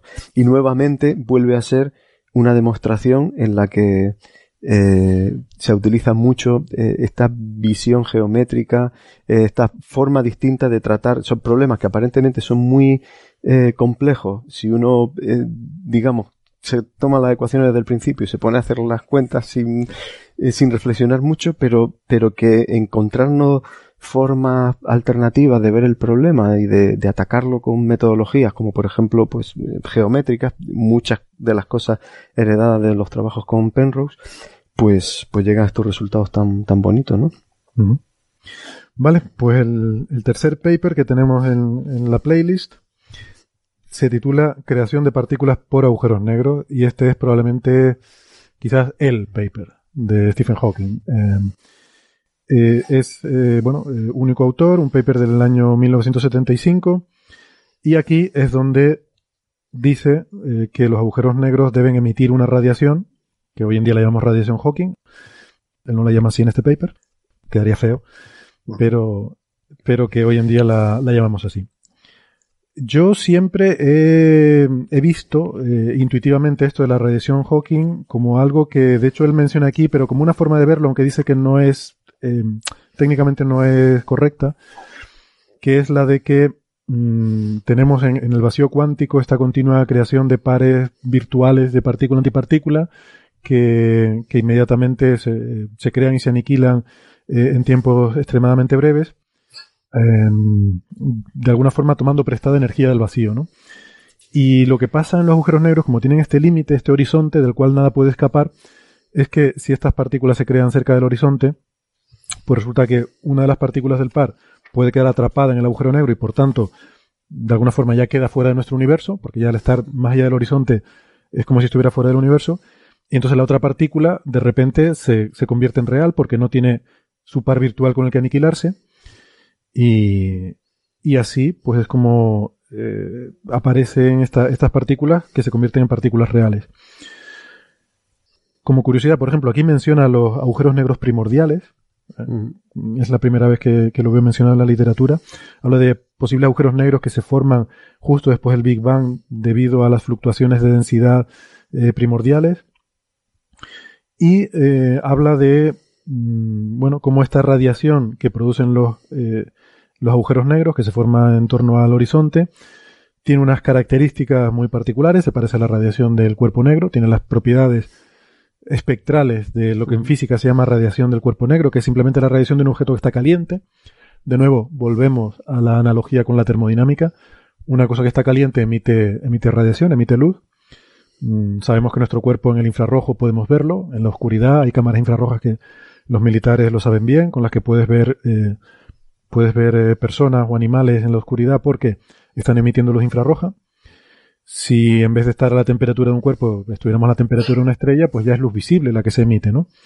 Entonces las propiedades de la luz que se emite dependen de la temperatura. Pues lo mismo pasa con estos agujeros negros. Hay una especie de temperatura que mm, al final depende únicamente de su masa. Y lo curioso, lo realmente importante creo de este artículo y que ha traído de cabeza a todo el mundo después, es el concepto de que los agujeros negros desaparecen. Es decir, el agujero negro está emitiendo esta radiación, por tanto está perdiendo masa. Hasta ahora siempre habíamos visto el agujero negro como algo que traga y que siempre crece. Va tragando masa y creciendo. Ahora por primera vez vemos que el agujero negro emite y también decrece. Eh, que entonces parece que contradice. Acabamos, acabamos de hablar en un artículo del año 71 que el área siempre crece, ¿no? Eh, claro, es que mientras que en el caso anterior eh, era un resultado, digamos, clásico dentro del contexto de la relatividad general, eh, para llegar a este resultado de la evaporación de agujeros negros, de, de lo que estaba hablando, eh, pues ya empiezan a jugar eh, su papel pues las fluctuaciones cuánticas, la, la superficie del... Y aquí es donde vemos por primera vez la faceta cuántica de Hawking. Hasta ahora era clásico relativista y ahora por primera vez vemos artículos en los que aparece la mecánica cuántica. Esta radiación es una radiación cuántica, se origina por efectos de, de, teoría cuántica de campos y, y, y efectivamente, y de repente te aparece ese concepto de evaporación. O sea, por primera vez los agujeros negros pueden desaparecer. Y te deja preguntas como que, ¿qué queda detrás de un agujero negro que se evapora, no? Eh, bueno. algo, interesante es que, eh, porque en, la descripción que hiciste, tú del proceso por el cual hay radiación, eh, que este estuvo perfecta, el, el, que te haya seguido puede decir, pero ¿cómo? ¿Cómo es que pierde más el agujero negro si se tragó una partícula? Se produjo un par de partículas, una salió despedida hacia lo, hacia lo que él llama infinito, o sea, se, se va, y la otra eh, cae en el interior, entonces uno diría, engordó también el agujero negro. Sin embargo, eh, hay un argumento muy sencillo para ver, obviamente él, ve muestra que no es así, pero con argumentos muy técnicos, pero es muy fácil ver que, que no puede ser así, porque la, la, razón por la cual se pueden crear pares de partículas en el vacío durante un periodo de tiempo muy pequeño es el principio de incertidumbre de Heisenberg, que hace que la naturaleza no tenga capacidad para resolver esos intervalos de tiempo tan pequeños. O sea, cuanto más pequeño sea el intervalo de tiempo, mayor puede ser la fluctuación en la energía sin que sea percibible, digamos. Pero claro, cuando, cuando una partícula queda libre y se, se aleja del agujero negro y, y, se ve condenada a ser una partícula real, eh, ahora sí que su masa contribuye a la energía del universo, con, como mínimo con su masa por ser cuadrado o la energía cinética que tenga. Entonces, eh, como ese fue un proceso que ocurrió, imaginemos que tenemos un agujero negro y un par de partículas que se crean y no hay nada más en el universo, se tiene que conservar la energía. Entonces, la única forma, aunque sea difícil de entender y el, argumento sea verdaderamente, probablemente difícil de, explicar, no le queda más remedio al, agujero negro que adelgazar a ver si traga una partícula que le hace adelgazar, digamos. Mm. Una partícula que contribuye negativamente a su masa porque tiene que, la suma de la energía total del sistema tiene que seguir siendo la misma que antes. Si hay una partícula emitida, el agujero negro tiene que haber perdido energía. Sí, es un argumento del tiene que ocurrir. Eh, ¿no? ¿Cómo ocurre? Ya, pues, a lo mejor habría que irse... bueno, él, muestra técnicamente cómo ocurre y hay muchas formas de, de, luego que se descubrieron de cómo hacer el cálculo. Eh, para poder justificar ese, argumento. Pero uno, digo, este argumento que, yo acabo de, dar es, simple y básicamente yo creo que muestra que o bien pasa esto o bien nunca ocurre la radiación de Hawking. Y esta, esta, aclaración que ha hecho José em, em, es una pregunta que es muy común que te suelen hacer cuando he dado ya alguna vez charlas de divulgación. Es una pregunta muy común porque la gente Claro, si, si, siempre pones la analogía de la, de, la pareja de partículas, pues uno pensaría, bueno, si está cayendo otra partícula al agujero negro, ¿por qué no está creciendo? Pero claro, cuando hace, si lo, si lo piensas en términos de balance de energía, visto desde fuera, está saliendo de energía. Ese, esa, partícula está tomando energía de algún sitio, el agujero negro tiene que adelgazar. Tengo una pregunta que puede tener que ver con, esto. en algún momento, en alguno de estos artículos, eh, no lo veo anotado aquí en mis notas, no sé si lo vi en este o en otro, habla de efecto túnel eh, desde dentro del horizonte hacia afuera. Entonces eso me dejó muy sorprendido porque, claro, el horizonte se supone que es el área, mm, o sea, el límite a partir del cual nada puede salir. Eh, pero claro, eso es un concepto clásico. Entonces me pregunto si en, eh, en un pensamiento cuántico, el horizonte no es una superficie bien definida, sino que tiene un cierto grosor debido justamente a este, a este efecto de que las partículas puedan hacer túnel de dentro hacia afuera. Si eso fuera así, quizás una forma más intuitiva de verlo sería que realmente el par ocurre un poco hacia adentro del horizonte y una de las dos escapa. Pasa claro, tampoco puedes definir... Yo, eh, no, podría ser muy preciso, pero, pero sí, es, es correcto el razonamiento y de hecho una de las formas, de las varias que hay para calcular la radiación de Hawking es eh, básicamente hacer ese cálculo que estás diciendo tú y da lo mismo. Ah, no, no, estoy seguro si, si, si la frase, las dos partículas se crean en interiores, probablemente esa frase no sea así correcta, pero sí que hay un cálculo que es usando efecto túnel, mostrando que puede, puedes explicar la radiación de Hawking por, eh, como si fuera el resultado de efecto túnel ante un horizonte de eventos que efectivamente en principio no puedes atravesar si, si, una partícula clásica no puede atravesar, pero eh, las leyes de la cuántica te permiten, te, dan una cierta probabilidad de, escapar si estás a una distancia no muy lejana, digamos, del, horizonte. Vale, pues eso, eso permitiría ver mm, de una forma más intuitiva la pérdida de masa del agujero negro, ¿no? Y... Hay un cálculo de Wilczek, eh, o sea, una forma de calcular esto de, de Wilczek relativamente reciente, o sea, cuando digo reciente debe ser 10 años o algo así pero bueno, ahora mismo no, no, quiero hacer ruido acá buscándolo, pero, pero él, él, lo ha hecho y luego mucha gente lo ha replicado para distintos agujeros negros y se obtiene el mismo resultado. Vaya, otra, otra idea que me roban por anticipación. La, tacho. Venga, tachada. Calcular, eh, agujero negro, efecto túnel. Vale. bueno, eh, otra cosa bonita. El, el, agujero negro tiene una cierta temperatura eh, definida como la, la temperatura que caracteriza la radiación que emite, ¿no? Mm, esa temperatura aumenta según el agujero negro va perdiendo masa. Es decir, la relación es inversa con la masa. Agujeros negros más pequeños, menos masivos, tienen una temperatura mayor. Eso quiere decir que el proceso de pérdida de masa es exponencial. Es decir, al principio es muy lento. Un agujero negro de los que estamos pensando estelares realmente vive muchísimo. la, evaporación es ridícula. Está bien dar el número. Él, lo da en, el propio Astras, del, en el propio resumen del artículo. El, el número eh, efectivamente, la temperatura es básicamente inversamente proporcional a la masa eh, del agujero negro. Eh, si el agujero negro tuviese la masa equivalente del Sol, pues la temperatura sería de una, de una millonésima de grado. Una millonésima de grado. y, claro, viviría, o sea, tardaría en evaporarse mm, más que la edad del universo, pero, pero muchísimo más. O sea, creo que el número era algo así como 10 a las 70 años, que es una locura. O sea, es, ese, sin ningún agujero negro podría haberse evaporado todavía, salvo microscópicos. Los eh, microscópicos pequeñitos, sí. Y, eh, pero lo, bonito es que ese proceso final de, evaporación, pues es, un proceso exponencial, porque según se va disminuyendo la masa, la temperatura aumenta, entonces cada vez, además también es fácil de ver intuitivamente que al tener una temperatura mayor emite más radiación, emite una radiación más caliente, Y de hecho llega un momento que ya no solo emite fotones eh, y emite luz, llega un momento que emite también partículas. Cuando ya la energía es suficientemente alta para empezar a formar partículas, empieza a emitir electrones, protones, muones, de todo allí, ¿no? Con lo cual, o sea, emite hasta materia. que es una cosa curiosa, emite partículas con masa, quiero decir, no solo fotones, ¿no? Y eso significa que la, el último, la última fase de evaporación es como una explosión. Eh, es un proceso que acelerado exponencialmente y pues eso que acaba emitiendo rayos gamma y partículas y de todo. Pero, pero claro, eh, deja la duda esa, ¿no? Y, y, que luego esto, esto es fundamental para luego hablar de la paradoja de la información, que ha sido yo creo que el gran caballo de batalla de los agujeros negros en los últimos 10 años, es qué pasa con la información cuántica o la información en general de las cosas que el agujero negro se ha tragado. Eh, porque al final, bueno, yo tengo una duda con respecto a esto. Esa singularidad, esa, esa curvatura infinita del espacio-tiempo, luego desaparece. ¿Cómo, ¿Cómo, lo ven ustedes? O sea, una vez que el agujero negro se evapora, ¿el espacio ya ahí queda normal, como que aquí no ha pasado nada? ¿O queda algo ahí que dice, aquí hubo alguna vez un agujero negro? Sí, se supone que, queda, que no queda nada. No queda nada, ¿no? O sea, tú pasas por ahí, el espacio está plano y aquello... Vale, vale, esa era una duda que tenía, porque... Fíjate que cuando hablas de planitud, o sea, uno, uno piensa en distorsiones del, del espacio-tiempo cuando tiene gravedad muy intensa, claro. pero la evaporación es, es, cada vez más rápida cuando el agujero se te va quedando más pequeñito, entonces... Se va aplanando, ¿no? Pero hay, un, hay como una especie de discontinuidad y un poco extraña, porque sigue habiendo una singularidad, aunque el agujero negro se va haciendo más pequeño en masa, también su tamaño se hace más pequeño, y sigue siendo, sigue teniendo una singularidad en todo momento dentro de ese horizonte. Eh, clásicamente sí.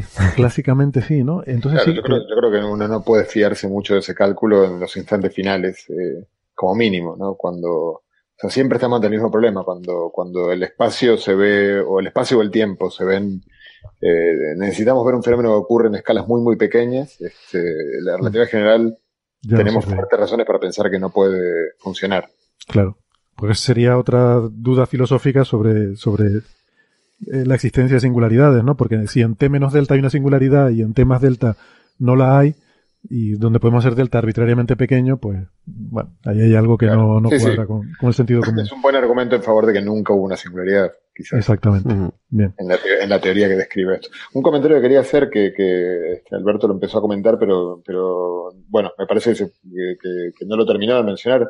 Eh, respecto al teorema anterior del aumento de, del área, eh, justamente antes de este trabajo estuvo el trabajo de Bekenstein y hubo varios trabajos de, de Hawking también, en los cuales Bekenstein identificó eh, el, el, área del agujero negro como con la entropía.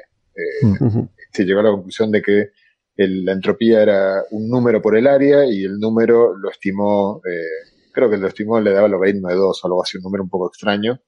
Em, y Hawking, que también tenía una serie de trabajos en esa dirección, entre otras cosas porque identificó que el área siempre crecía, se da cuenta acá de algo también notable en ese sentido, y es que si bien el agujero negro se decrece, por lo tanto uno podría pensar que la entropía disminuye, pero decrece a costa de la radiación emitida. Mm. Entonces él de hecho acá muestra y argumenta y muestra que la entropía total aumenta también. Sí, o sea, generaliza el área. El... Sumar, exactamente, tiene que sí. sumar el área del agujero negro más la entropía de la radiación emitida, entonces sí. sigue aumentando la entropía y, y, sí, es un respaldo mayor a la idea de que, eh, bueno, de que esté es robusta la identificación del área como la entropía del agujero negro. Sí, no, la, la, termodinámica. Restaura la termodinámica. Restaura la termodinámica del agujero negro. Se, se, la carga en este paper porque ya puede disminuir el área, pero, pero la pero resucita. La, eh, bueno, en este mismo paper, en este mismo paper, el, el, en el Astral también lo comenta. Sí. Eh, o sea, es, extiende el, el resultado clásico de la termodinámica de agujeros negros a, a, este caso en el que tiene evaporación, a, a cuando aplicas al, a, todo el sistema agujero negro más resto del más universo, radiación, claro. eh, pues entonces sí tienes conservación de la entropía. Claro, pues en, termodinámica la entropía aumenta en un sistema cerrado. Si está emitiendo radiación el agujero negro ya en un sistema cerrado, tienes que considerar la entropía de la radiación también. O sea, es, es bastante, es bastante evidente, ¿no? Bueno, y en este paper también calcula la temperatura, se uh -huh. identifica y calcula Exacto. la temperatura. Sí, y sí. Un, un, comentario de algunos números solamente porque, bueno, en charlas de divulgación yo me, me, los he preparado y creo que son fascinantes.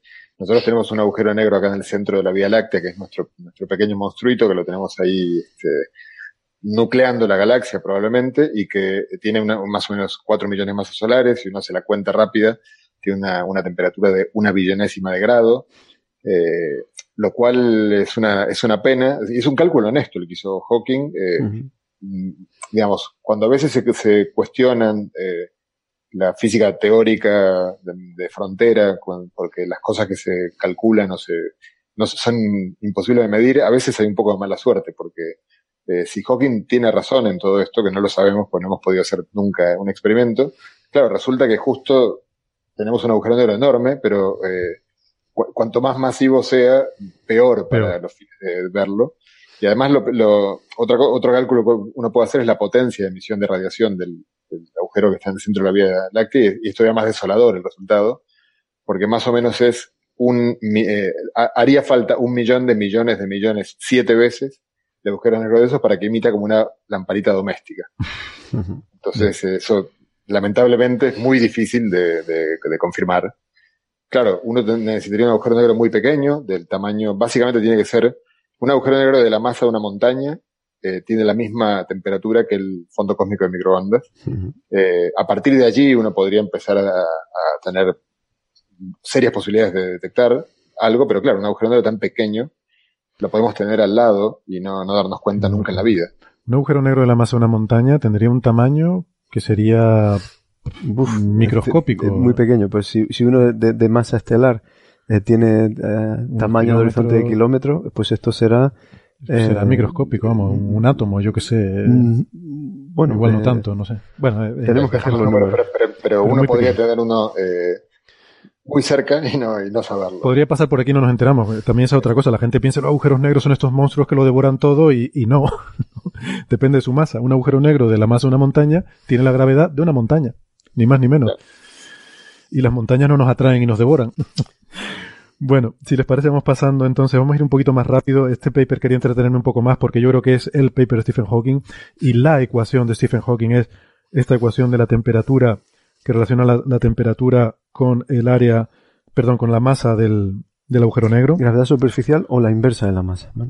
O la inversa de la masa, efectivamente. No, sé si me he liado al decirlo, pero que... Vale, vamos entonces al paper número 4, que este, de nuevo, Stephen Hawking como, único autor, eh, año 1975, se titula El derrumbe de la predictibilidad en el colapso gravitacional. Y este eh, es un paper eh, bonito eh, y que dice algo que yo, yo me imagino que ya se debía saber, pero, pero que lo, lo demuestra, o se debía sospechar, digamos, la idea debía estar en el aire, que es que uno no puede predecir el futuro de una singularidad. Y por tanto, además esto lo, cito textualmente, y uno no sabe qué es lo que sale de ella. supongo que refiriéndose al Big Bang. Em, hay que decir que Hawking, eh, pues su perfil es de físico teórico inicialmente interesado en temas de relatividad, luego en temas de física cuántica, pero siempre yo creo que su interés principal ha sido la cosmología, ¿no? Y el estudio de los agujeros negros es un poco una forma de, eh, como nos decía Maldacena, es porque es más sencillo que el Big Bang, ¿no?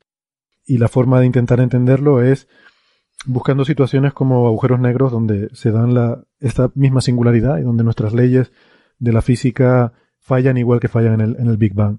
Entonces, esto es un resultado muy frustrante que nos dice eh, directamente que eh, desata una crisis en la física, porque lo que se trata de la física es de que si yo conozco las condiciones, yo puedo predecir el futuro.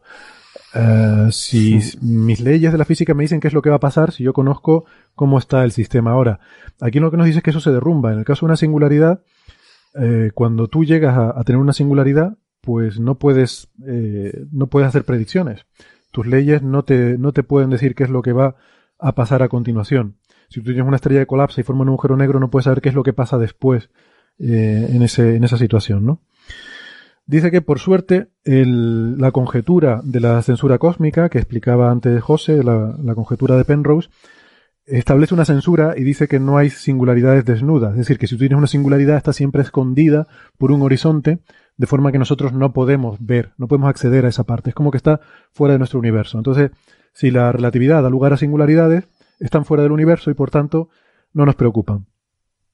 Claro, esto es una visión un poco, poco ambiciosa del asunto, ¿no? Es como decir, no miro y ya está. Pero si un astronauta cayera en un agujero negro, pues estaría mirando. Y aunque luego ya no se lo puede decir a nadie, pero el astronauta vería qué pasa. Entonces, ¿qué le pasa al astronauta? Sí, la, cuestión es que eh, esto tiene más bien que ver con, si tú miras un agujero negro desde fuera, o miras el origen del pero vamos viendo el caso este de un astronauta que cae, eh, si tú observas un agujero negro desde muy lejos, lo que viene a decir es que tú serías incapaz de decir si ha caído un, astronauta o no dentro. Porque pierde en cierto modo la información. Sí, tú sí, pero ¿y el astronauta? Eh, o sea, lo que él dice es que es un poco egoísta olvidarse del astronauta y decir, bueno, no sé qué ha caído, me tapo los ojos y aquí no pasa nada, ¿no? Eh, no, pero, pero, eh, eh, es, más fuerte que eso, es que, es que no puedes decir si ha caído o no ha caído. O sea, un mm. observador que mire de muy lejos el agujero negro no puede reconstruir por la observación eh, que en el pasado se ha tragado un astronauta o se ha tragado cualquier cosa, ese agujero negro. Pierde, pierde la capacidad de, que, no tiene pelos, básicamente. O sea, que caiga lo que caiga ahí dentro, el agujero negro se queda igual, aumenta su área, pero no, no puedes deducir qué es lo que ha caído ahí, ¿no? Igual creo que el punto central del paper, que no, sé si, si, lo mencionaste antes y, estaba distraído, pero es sobre todo, o sea, y por eso, por eso es nuevo, o sea, mucho de lo que está comentando sí podría ser anterior. Lo que Hawking se da cuenta es que si el agujero se evapora, eh, que es lo que había concluido unos meses antes, entonces eh, el, el problema es grave cuando uno compara antes y después, aunque, aunque tarde 10 a los 70 años. O sea, en física como nos enseñó Einstein, eh, da igual, hay que pensar, eh, da, igual si estaremos vivos nosotros, si estará vivo nuestro Sol dentro de ese tiempo, pero en principio ese tiempo puede transcurrir, entonces uno tiene que ver, la idea es veo como si fuera una caja negra, ¿no? El instante inicial de formación de un agujero negro, eh, yo tenía, no sé, imaginemos que el agujero negro lo formamos haciendo colapsar toda la biblioteca de Alejandría, entonces tengo un montón de información allí, libros que dicen cosas que conviene que se mantenga, que se, digamos que, eh, materia ordenada. Digamos, la tinta ordenada formando textos es materia ordenada, que hubo alguien que la ordenó. Mm. Eh, colapsa un agujero negro, el agujero negro se evapora, pero se evapora, como dijimos antes, por, por su temperatura, o sea, en forma inespecífica. Eh, es imposible de ahí reconstruir nada, eh, por lo menos es la conclusión ingenua que uno sacaría, y al cabo, cuando se termina de evaporar, no queda nada más. Entonces la pregunta es dónde fue a parar toda la información, porque si la teoría última microscópica del universo es la mecánica cuántica, las ecuaciones de la mecánica cuántica son, tienen una propiedad que se llama unitariedad, y es que dicen que la información no se puede destruir, no se crea ni se destruye, la información se convierte. Hmm. Entonces, eh, el, el, argumento de, de, Hawking, o sea, la parte más importante de este trabajo, y es la que todavía nos tiene a todos a, mal traer, es que si fuera cierto eh, lo que él calculó antes, que lo calculó hmm. usando relatividad general, con herramientas legítimas, bueno, y un poquito de cuántica, porque el argumento usa teoría cuántica de campos cerca de un espacio curvo. Si es cierto eso, entonces se rompe, uno puede, idealmente, eh, formar un agujero negro. En, mecánica cuántica existen dos tipos de estados, unos estados que se llaman puros, que son estados que eh, básicamente eh, obedecen a, leyes probabilísticas como todo en la cuántica, pero son estados que evolucionan de una cierta manera, en la cual su probabilidad, digamos, solamente depende de las ecuaciones de Schrödinger y de las leyes de la cuántica, y luego lo que se llaman los estados mezcla, que son estados en los cuales eh, también hay cierta ignorancia sobre el estado del, del observador. Por ejemplo, eh, yo acabo de medir cierta propiedad de una partícula y sé que esa propiedad de la partícula que acabo de medir es compatible con dos posibles estados de otra propiedad. Entonces puedo concluir que la partícula que, resultante de mi medición bueno, tiene un cuarto de probabilidad de ser de un tipo y tres cuartos de ser de otro tipo, por lo tanto, en mis ecuaciones hago evolucionar esa incertidumbre que ya no es cuántica, sino que es eh, clásica, que ya no sé, digamos, este, eh, o sea, si yo tuviera infinitas partículas, un cuarto van a ser de un tipo y tres cuartos del otro tipo. Eso se llama un estado mezcla y hay un principio básico de la cuántica que dice que nunca un estado puro se convierte en un estado mezcla. en teoría uno podría fabricar un agujero negro con un estado puro, esa parte del argumento a mí siempre me resultó un poco oscura, pero en teoría nada impide que un estado puro con masa colapse y eh, la radiación térmica es, un estado mezcla. Entonces, eh, si fuera toda esta historia, si este relato fuera cierto, se viola la cuántica. Entonces, a partir de allí, ese, yo creo que en, el campo de batalla de la, de la cuántica y la relatividad general, que tiene 80 años, eh, hay muchos lugares en los cuales se puede identificar las contradicciones entre una y la otra, pero quizás este ha pasado a ser, por lo menos desde que salió este trabajo hace 40 años, el caballito de batalla este, favorito, porque, bueno, porque es un modelo muy sencillo en el cual claramente, si la gravedad es totalmente correcta, la cuántica no puede ser correcta. Claro. Y luego ha habido, bueno, toda clase de intentos de solucionarlo, los cuales incluso se ha dudado de la gravedad. Una, una forma que, que tengo de, de, ver esta, esta especie de paradoja, ¿no? Entre esa información que se pierde, es considerarlo al revés. Es decir, si tú eh, le, le, das a la película para atrás, eh, hay una... O sea, llega un momento en que no puedes, no puedes predecir cómo era. O sea, una vez que el, el agujero negro se ha evaporado, eh, no puedes recuperar el instante anterior. O sea, no puedes dar la película para atrás y, y, y, deducir qué es lo que había antes, a partir del estado final. O sea, un astronauta cae en el agujero negro y desaparece y el agujero negro se evapora eh, y ya desaparece. No puedes, de ese universo sin astronauta ni agujero negro, no puedes darle para atrás y deducir que había un astronauta antes, ¿no? Entonces, eso es una no, eh, es una, es una propiedad que no, que no esperamos filosóficamente de, de la física, que tenga esa ambigüedad en la reconstrucción de, de, lo que pasa. Ese grado de incertidumbre, ¿no? Sí. Quizá este artículo es una anécdota, ¿no? Pero quizá se ha hecho, es muy famoso por la, la frase que, que, dice justo antes de la sección 2, eh, en referencia a, a Einstein, eh, eh, que cuando comentaba Einstein que Dios no juega a los dados como una forma de, de decir que no, no estaba eh, muy contento de un punto de vista filosófico con los conceptos de la, con los preceptos ah, sí. de la mecánica cuántica, él dice, bueno, no es que no solamente juega los dados, sino que además los tira a veces en lugares que no podemos observar. Sí. O sea, es añadiendo a, dice, a, a ese concepto de la no de pre predictibilidad de la cuántica, eh, esta incertidumbre que parece que va con la gravedad, eh, que de alguna forma pues puede esfumar información. ¿no? Sí, la, la, frase textualmente la tengo aquí es, Dios no solo juega a los dados, sino que a veces los tira en sitios donde no se pueden ver. bueno. Sí, sí, la verdad que es brillante. Eh, es, es, muy provocativo, digo, ¿no? Siempre, esa palabra en inglés que es wit, ¿no? Ese brillo que, sí. no solo es listo. Y es ingenioso, ¿no? Digo, matemático, sino ingenioso. Sí. vale, eh, pues nada, seguimos, seguimos para adelante. Hi, I'm Daniel, founder of Pretty Litter. Cats and cat owners deserve better than any old-fashioned litter. That's why I teamed up with scientists and veterinarians to create Pretty Litter. Its innovative crystal formula has superior odor control and weighs up to 80% less than clay litter. Pretty Litter even monitors health by changing colors to help detect early signs of potential illness. It's the world's smartest kitty litter. Go to prettylitter.com and use code ACAST for 20% off your first order and a free cat toy. Terms and conditions apply. See site for details. Quality sleep is essential. That's why the Sleep Number Smart Bed is designed for your ever evolving sleep needs. Need a bed that's firmer or softer on either side? Helps you sleep at a comfortable temperature? Sleep Number Smart Beds let you individualize your comfort so you sleep better together. JD Power ranks Sleep Number number 1 in customer satisfaction with mattresses purchased in-store. And now, save 50% on the Sleep Number limited edition Smart Bed for a limited time. For JD Power 2023 award information, visit jdpower.com/awards. Only at a Sleep Number store or sleepnumber.com. Por cierto, no, antes de, pasar, a mí hay una cosa que me gustó mucho, una frase que me dejó pensando mucho y está en las conclusiones ahí puesta como, como de pasada, ¿no? Como dices, como estas frases que deja a veces, que me encantó. Y, dice básicamente que la invariancia CPT, que la hemos comentado aquí alguna vez en el programa, la invariancia de car carga, paridad y tiempo, implica que si un agujero negro se puede formar donde no había uno, entonces también se debe poder evaporar completamente.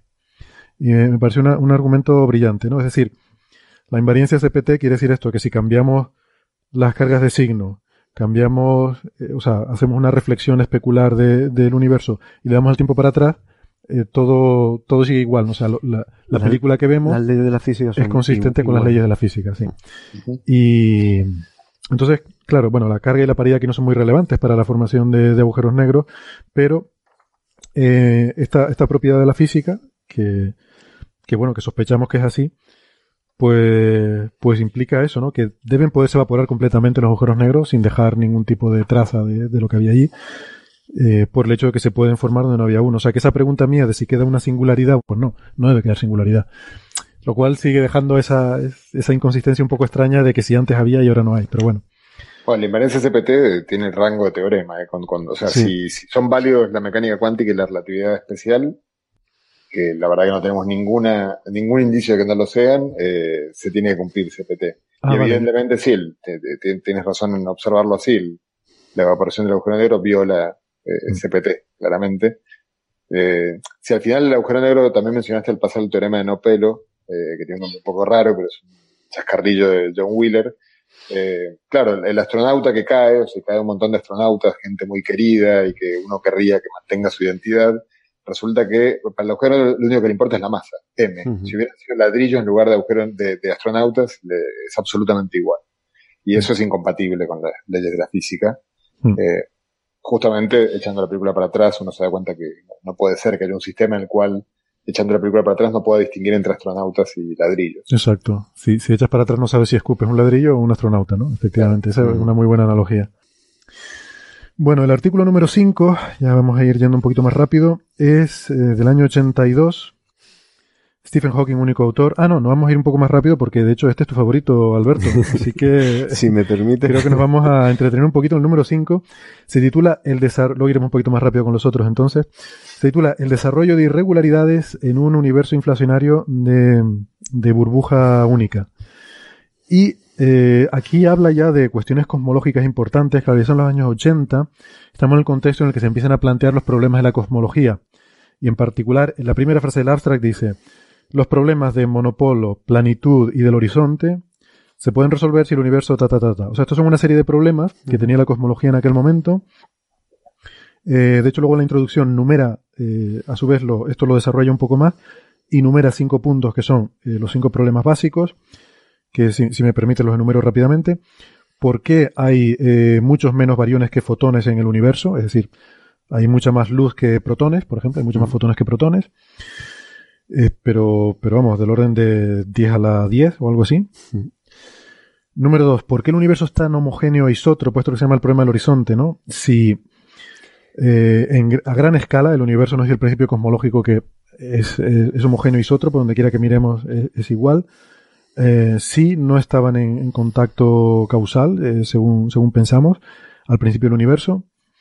Número 3. ¿Por qué la densidad está tan cerca del valor crítico que divide el universo cerrado que recolapsa del universo abierto que se expande para siempre, resulta que el universo es prácticamente exactamente justo, tiene la densidad intermedia entre estos dos eh, regímenes. Cuatro, ¿por qué no hay más eh, monopolos superpesados formados cuando la gran unificación? Bueno, esto quizás es un poco más, más técnico. Y quinto, y creo que esta es la parte más interesante de todas, porque a pesar de esa homogeneidad a gran escala, isotropía, resulta que hay irregularidades que forman estrellas y galaxias, porque no es todo una sopa homogénea, sino que hay espacio vacío en medio, muchísimo espacio vacío, y de repente en un sitio una estrella. Muchísimo espacio vacío en un sitio una galaxia. Si el universo realmente fuera totalmente homogéneo, no habría nada, no habría galaxias, ni estrellas, ni personas, sino una cosa totalmente plana y totalmente homogénea, ¿no? Entonces dice que bueno, que estos cinco problemas, eh, uno de ellos lo resuelve la gran unificación, el explicar por qué hay muchos más fotones. El 2, 3 y 4 lo resuelve la teoría de la inflación, que ya se acababa de, postular. Aquí referencia a Good como eh, autor de esta teoría. Y entonces en este paper se centra en el punto 5 y lo resuelve. Es decir, de los cinco problemas de la cosmología había cuatro que ya parecían resueltos y el quinto, ¿por qué hay irregularidades? Eso es lo que no se sabía. Y aquí es donde aparecen las fluctuaciones cuánticas que son el origen de todo el universo. Y que tú mides. Eh, que, medimos, que hemos medido hace poquito con Planck. Pues, que no se conocían en esta época, ¿eh? o sea, eh, las predicen. No, este la detección de anisotropías es, del, del, satélite COVID del año 92. Esto es año 82, justo, como, como acabas de decir, justo cuando eh, Alan Good y otros investigadores también de la misma época, pues proponen esta idea de, de que un universo inflacionario un universo con una expansión muy rápida al principio, eh, pues eh, puede resolver estos eh, problemas. porque tenemos que recordar, estamos en el año 82, el, el fondo de microondas lo conocemos del año 65. Eh, Penzias y Wilson, ¿no? Se sabe que hay una radiación de fondo. Hay una radiación que es muy, muy uniforme. pero no se sabía que tenía irregularidades, ¿no? conceptualmente, conceptualmente tiene que tener irregularidades, eh, porque, porque vemos estructura en el universo actual y esa radiación es una imagen de cómo era el universo antes. Entonces, eh, te tienes que entender, tienes que unir con física el universo de entonces al universo de ahora, ¿no? Y, y bueno, pues eh, necesita necesariamente que exista un cierto nivel de inhomogeneidad eh, que sean, digamos, las semillas precursoras de todas las estructuras que hay en el universo.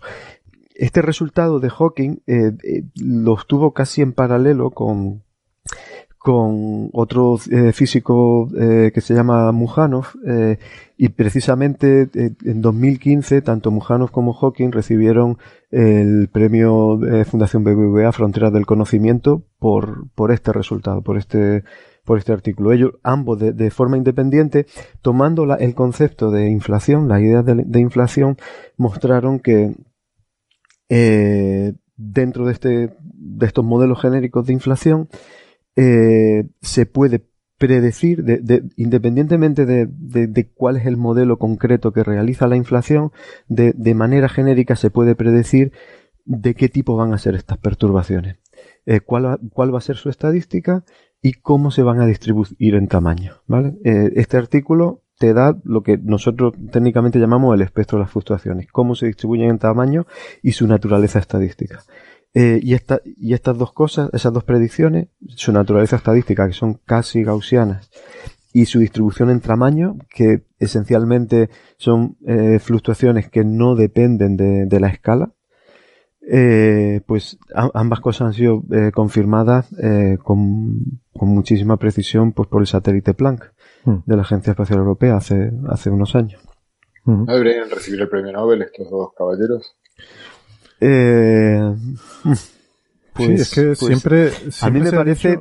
yo, yo, creo que a lo mejor. Eh, a ver, eh, para cerrar, para confirmar definitivamente la inflación, ¿qué es lo que falta? Eh, pues la detección de, de, ondas gravitacionales, ¿no? O sea, del Big Bang. Porque es una predicción, no es completamente general para todos los modelos de inflación, pero sí para una, para una gran mayoría de ellos. Eh, además de, esta distribución de, fluctuaciones, que, es el artículo de Hawking y el de Mujanov, estaba la predicción de la, de la onda gravitacional. Esto no, se ha medido todavía. Eh, yo creo que por eso todavía hay gente que, digamos que, no es que pongan duda, yo creo que el, hecho de que, a ver, ¿qué, es lo que está diciendo este artículo en el fondo? Eh, todas las estructuras que, que vemos hoy día en el universo vienen de fluctuaciones cuánticas en inflación. Ese es el resumen del artículo. Mm. Las semillas de la galaxia provienen de fluctuaciones cuánticas. Y además las cuantifica. Y además cuantifica. Dice cuál debe ser ese espectro. Como el espectro inicial, que luego la gravedad actuando sobre él, pues lo ha deformado y ha, ha dado lugar a la formación de todas las estructuras. Esto parece un, poco chocante, pero, pero uno puede, midiendo el fondo de cósmico y microondas, reconstruir cómo era ese espectro inicial. y, y, medir con mucha precisión que el espectro es eh, como, como dice aquí Hawking. O sea, Hawking tiene una doble candidatura al premio Nobel, porque siempre se ha dicho el de la radiación Hawking, pero claro, tiene el problema de que el, el, eh, o sea, el premio Nobel tiene que ser para algo que se ha observado, que se ha medido empíricamente, no puede ser un trabajo teórico. Y entonces, pues bueno, se dice, bueno, mientras no se observe, mientras no se mida esa radiación, por mucho que todo el mundo esté convencido que existe, no se le puede dar. Esta es una segunda candidatura que tiene al premio Nobel. Eh, porque de hecho yo hasta que vi este paper, yo no sabía que, que realmente le había jugado un papel tan fundamental en esto. De hecho, eh, no solamente... conocido, ¿no? Esta contribución. Eh, a ver, yo, por ejemplo, en el, en el... Me voy a hacer publicidad. en el libro... Please do. Eh, en el capítulo sobre... Hay un capítulo dedicado a la inflación. Y, no solamente este artículo, el de las fluctuaciones de Hawking y, de Mujanov, sino uno previo que hizo con Gibbons unos años antes, en el año 77, que tiene que ver con el hecho de que un, universo inflacionario, un universo que tiene, es, muy parecido a un universo con una constante cosmológica. Y es, un universo que de forma natural tiene un horizonte, tiene un horizonte. Igual que ocurre con un agujero negro. Mm. Y en ese artículo era cuando ellos proponían eh, esta idea de que hay fluctuaciones cuánticas asociadas a un, a un universo que tenga un horizonte. Y en particular el que puedes tener en inflación. El universo tiene radiación Hawking. Sí hacia fuera del universo. Sí. Que nosotros no podemos ver. Claro, estamos adentro del agujero. Estamos dentro del agujero. Estamos dentro. Es, es, muy, es muy impresionante esto, ¿no? Formalmente hay esa analogía, ¿no? Tan, tan marcada entre interior de agujero negro y, y, el, el, cosmos a gran escala. Em, espectacular. Bueno, em, si quieren, pasamos a los dos últimos papers. No sé si tenías alguna otra cosa más que comentar sobre esto, Alberto. Eh, bueno, eso, es que intentando responder a la pregunta que planteaba José, ¿por qué no el premio Nobel? Yo, ¿tú, qué se lo darías? Eh, yo, yo creo que todavía hay gente... el tema con lo que dices, disculpa, es que, es que, claro, inflación, específicamente inflación, probablemente hay otros otros tríos que quizás este sea acreedor, ¿no? Que Alan Guth, no sé si Andrei Linde y Starobinsky. Starobinsky, entonces yo creo que la formación de estructura e inflación obviamente están relacionados, pero son dos cosas distintas y de una envergadura de, son de los grandes problemas de, digamos, del universo. O sea, eh, la, idea, digamos, de, Hawking y Mujanov de la formación de estructura probablemente sea tan robusta que aunque el día de mañana se descubra que inflación no era correcto, sino que hay otra alternativa a inflación, siga siendo, eh, siga, siendo válida en el contexto. O sea, yo no, yo no estoy tan seguro que con cada premio Nobel se tomen, la Academia Sueca se tome el trabajo de solo darlo cuando ya no queda ningún margen de duda de que nada puede fallar, porque probablemente así no podrían dar nunca un premio Nobel. vale. Pero sí es cierto que el, eh, este, este, resultado es, eh, es, básico para, para, para, nuestra forma de entender cómo se forman las estructuras en el universo. Digamos, inflación como teoría, como mínimo como teoría efectiva, está, yo diría que está comprobada. Sí, o sea, si Uno, usa la hipótesis de inflación y reproduce eh, eh, como se dice, el, espectro de, de, fluctuación del fondo cósmico en microondas con un nivel de detalle que es increíble. O sea, que yo creo que hay pocas predicciones en la, ciencia que funcionen tan bien. Si luego inflación en realidad es una descripción eh, aproximada de, de, otra cosa, pues bueno, no, no, no le quita mérito, creo yo, y no, no quita el hecho que yo creo que las personas que, que han pensado este, son ideas que han funcionado increíblemente bien. Se podría, de hecho, se podría incluso plantear como que ha, predicho esa, ese espectro de, de, las fluctuaciones del fondo de microondas que luego se han observado. O sea que desde ese punto de vista incluso ya puedes decir que tienes algo con una, con una, con una confirmación empírica, ¿no? Eh, bueno, Mm, en fin, tampoco es cuestión de meternos ahora a criticar al Comité Nobel, no vaya a ser que no, queremos ponernos mal con esa gente, que igual, oye, algún día pues no, nos hacen algún favor aquí algunos de los presentes, pero... Pero bueno, por lo menos se les ha reconocido aquí a nivel nacional eh, con este premio, ¿no? De, Fronteras del Conocimiento. Vale. Bueno, el paper número 6 se titula eh, así, Función de onda del universo, y es el más cuántico de todos, eh, con lo cual es el que yo menos he entendido. Pero, eh, en resumen, este, este artículo eh, me parece que lo que pretende es, o sea, en, física cuántica la, clave para entender un sistema es poder tener su función de onda, porque eso es lo que te dicta su evolución, por ejemplo, a través de la, de la ecuación de Schrödinger. Entonces, bueno, eh, aquí en el abstract dice que ellos proponen una, función de ondas para el estado fundamental del universo. Esto es que me hace mucha gracia. O sea, considerar el universo como un sistema cuántico, como un estado fundamental y estados excitados. Yo, no sé si ustedes están acostumbrados a trabajar en eso, pero yo es que es la primera vez que lo veía y me, resultó muy curioso, ¿no? Como si estuvieras hablando de un átomo con sus niveles de energía y esas transiciones entre niveles de energía que, puede sufrir. Pues aquí habla también de eso, ¿no? Del estado fundamental del universo. Dice que, que corresponde ese estado fundamental a un espacio de Sitter, que lo hemos explicado en alguna ocasión, pero bueno, lo recordamos, es simplemente un espacio de Sitter es, eh, un, es la, la, generalización del espacio plano de Minkowski a un espacio con curvatura. Eh, en este caso, el de Sitter es un espacio con una curvatura positiva, eh, que es un espacio con una constante cosmológica, y más o menos lo que responde a lo que refleja lo que es nuestro universo si no hubiera materia. Es decir, es un espacio que se expande de forma, eh, de forma acelerada, con una constante cosmológica. Eh, y luego está también el, caso contrario, que es el que hemos hablado más en el contexto de la dualidad de Maldacena, que es el anti de Sitter, que es el espacio opuesto, que no es el que mejor refleja nuestro universo, pero es más sencillo de entender y por eso se suele trabajar con él. Total, eh, no me enrollo mucho más. Lo que me resulta curioso de este artículo es que dice que el universo no está en el estado fundamental, no he entendido por qué hace esta afirmación, sino que está en un estado excitado. Y que, bueno, de hecho plantea dos posibilidades. Puede ser que dice que quizás esta función de onda le falten grados de libertad, que quizás no, está bien reproducido con, con la física que conocemos, o que vivimos en un estado excitado del universo. Lo cual me deja un poco preocupado porque en un momento anterior del paper, igual me estoy centrando en algo anecdótico, ahora les pediré a ustedes que comenten, pero lo dejo así planteado como pregunta. En una parte anterior del paper decía que estos estados excitados eh, se expanden a partir de cero eh, y recolapsan, aunque existe una pequeña probabilidad de que pueda ser eh, por efecto túnel pasar a un estado de universo de De Sitter. entonces, esto combinado con la otra afirmación de que no estamos en el estado fundamental del universo me deja un poco preocupado con lo que está pasando, porque sí que es cierto que estamos en un universo que se expande a partir de cero, pero no sé yo si, esto de que existe una probabilidad de que cambie espontáneamente por efecto túnel a otra cosa diferente eh, nos tiene que preocupar o no. Pero bueno, eh, igual lo he entendido todo mal, no sé. ¿Qué, ¿Qué, les parece a ustedes, Alberto? A ver, eh, esto es uno de los artículos, o sea, ya empieza, digamos, frontera, ¿no? De, de, abrir el campo, digamos, sería un poco la base de, de, de lo que se podría, o lo que él mismo llama en el artículo, cosmología cuántica, ¿no? Eh, perdón, no he dicho, este artículo es del año 83 en colaboración con James Hartle, que es el primer autor, y aquí Hawking es el segundo autor. Bueno, es orden alfabético. ¿eh? En, ah, esta disciplina, en física teórica, es orden alfabético.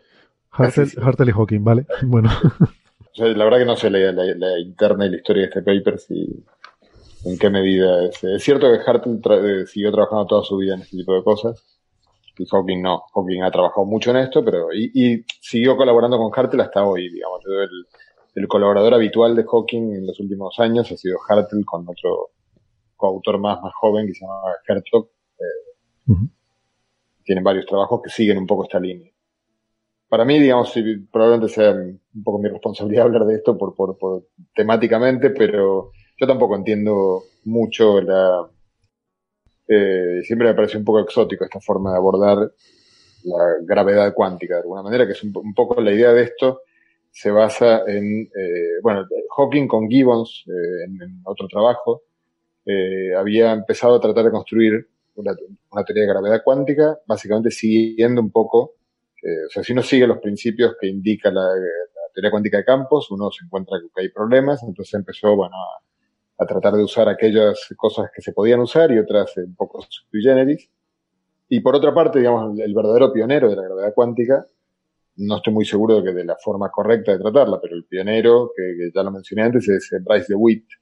Bryce DeWitt fue, escribió tres trabajos, son los tres, este, son como parte 1, parte 2 y parte 3 de lo que fue el primer intento serio de unificar la gravedad y la, hacerlas compatibles, la gravedad la cuántica. Y como él trabajó mucho con, con John Wheeler, aunque yo creo que esto más bien lo hizo él, hay una ecuación, derivaron una ecuación algo así como la ecuación de Schrödinger del universo, que se llama la ecuación de Wheeler de Witt.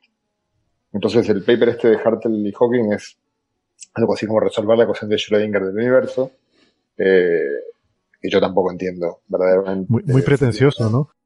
Sí, bueno, obviamente Hawking eh, mencioné al principio. Sí, muy ambicioso, ¿no? Era ambicioso, no se iba a problemas pequeñitos.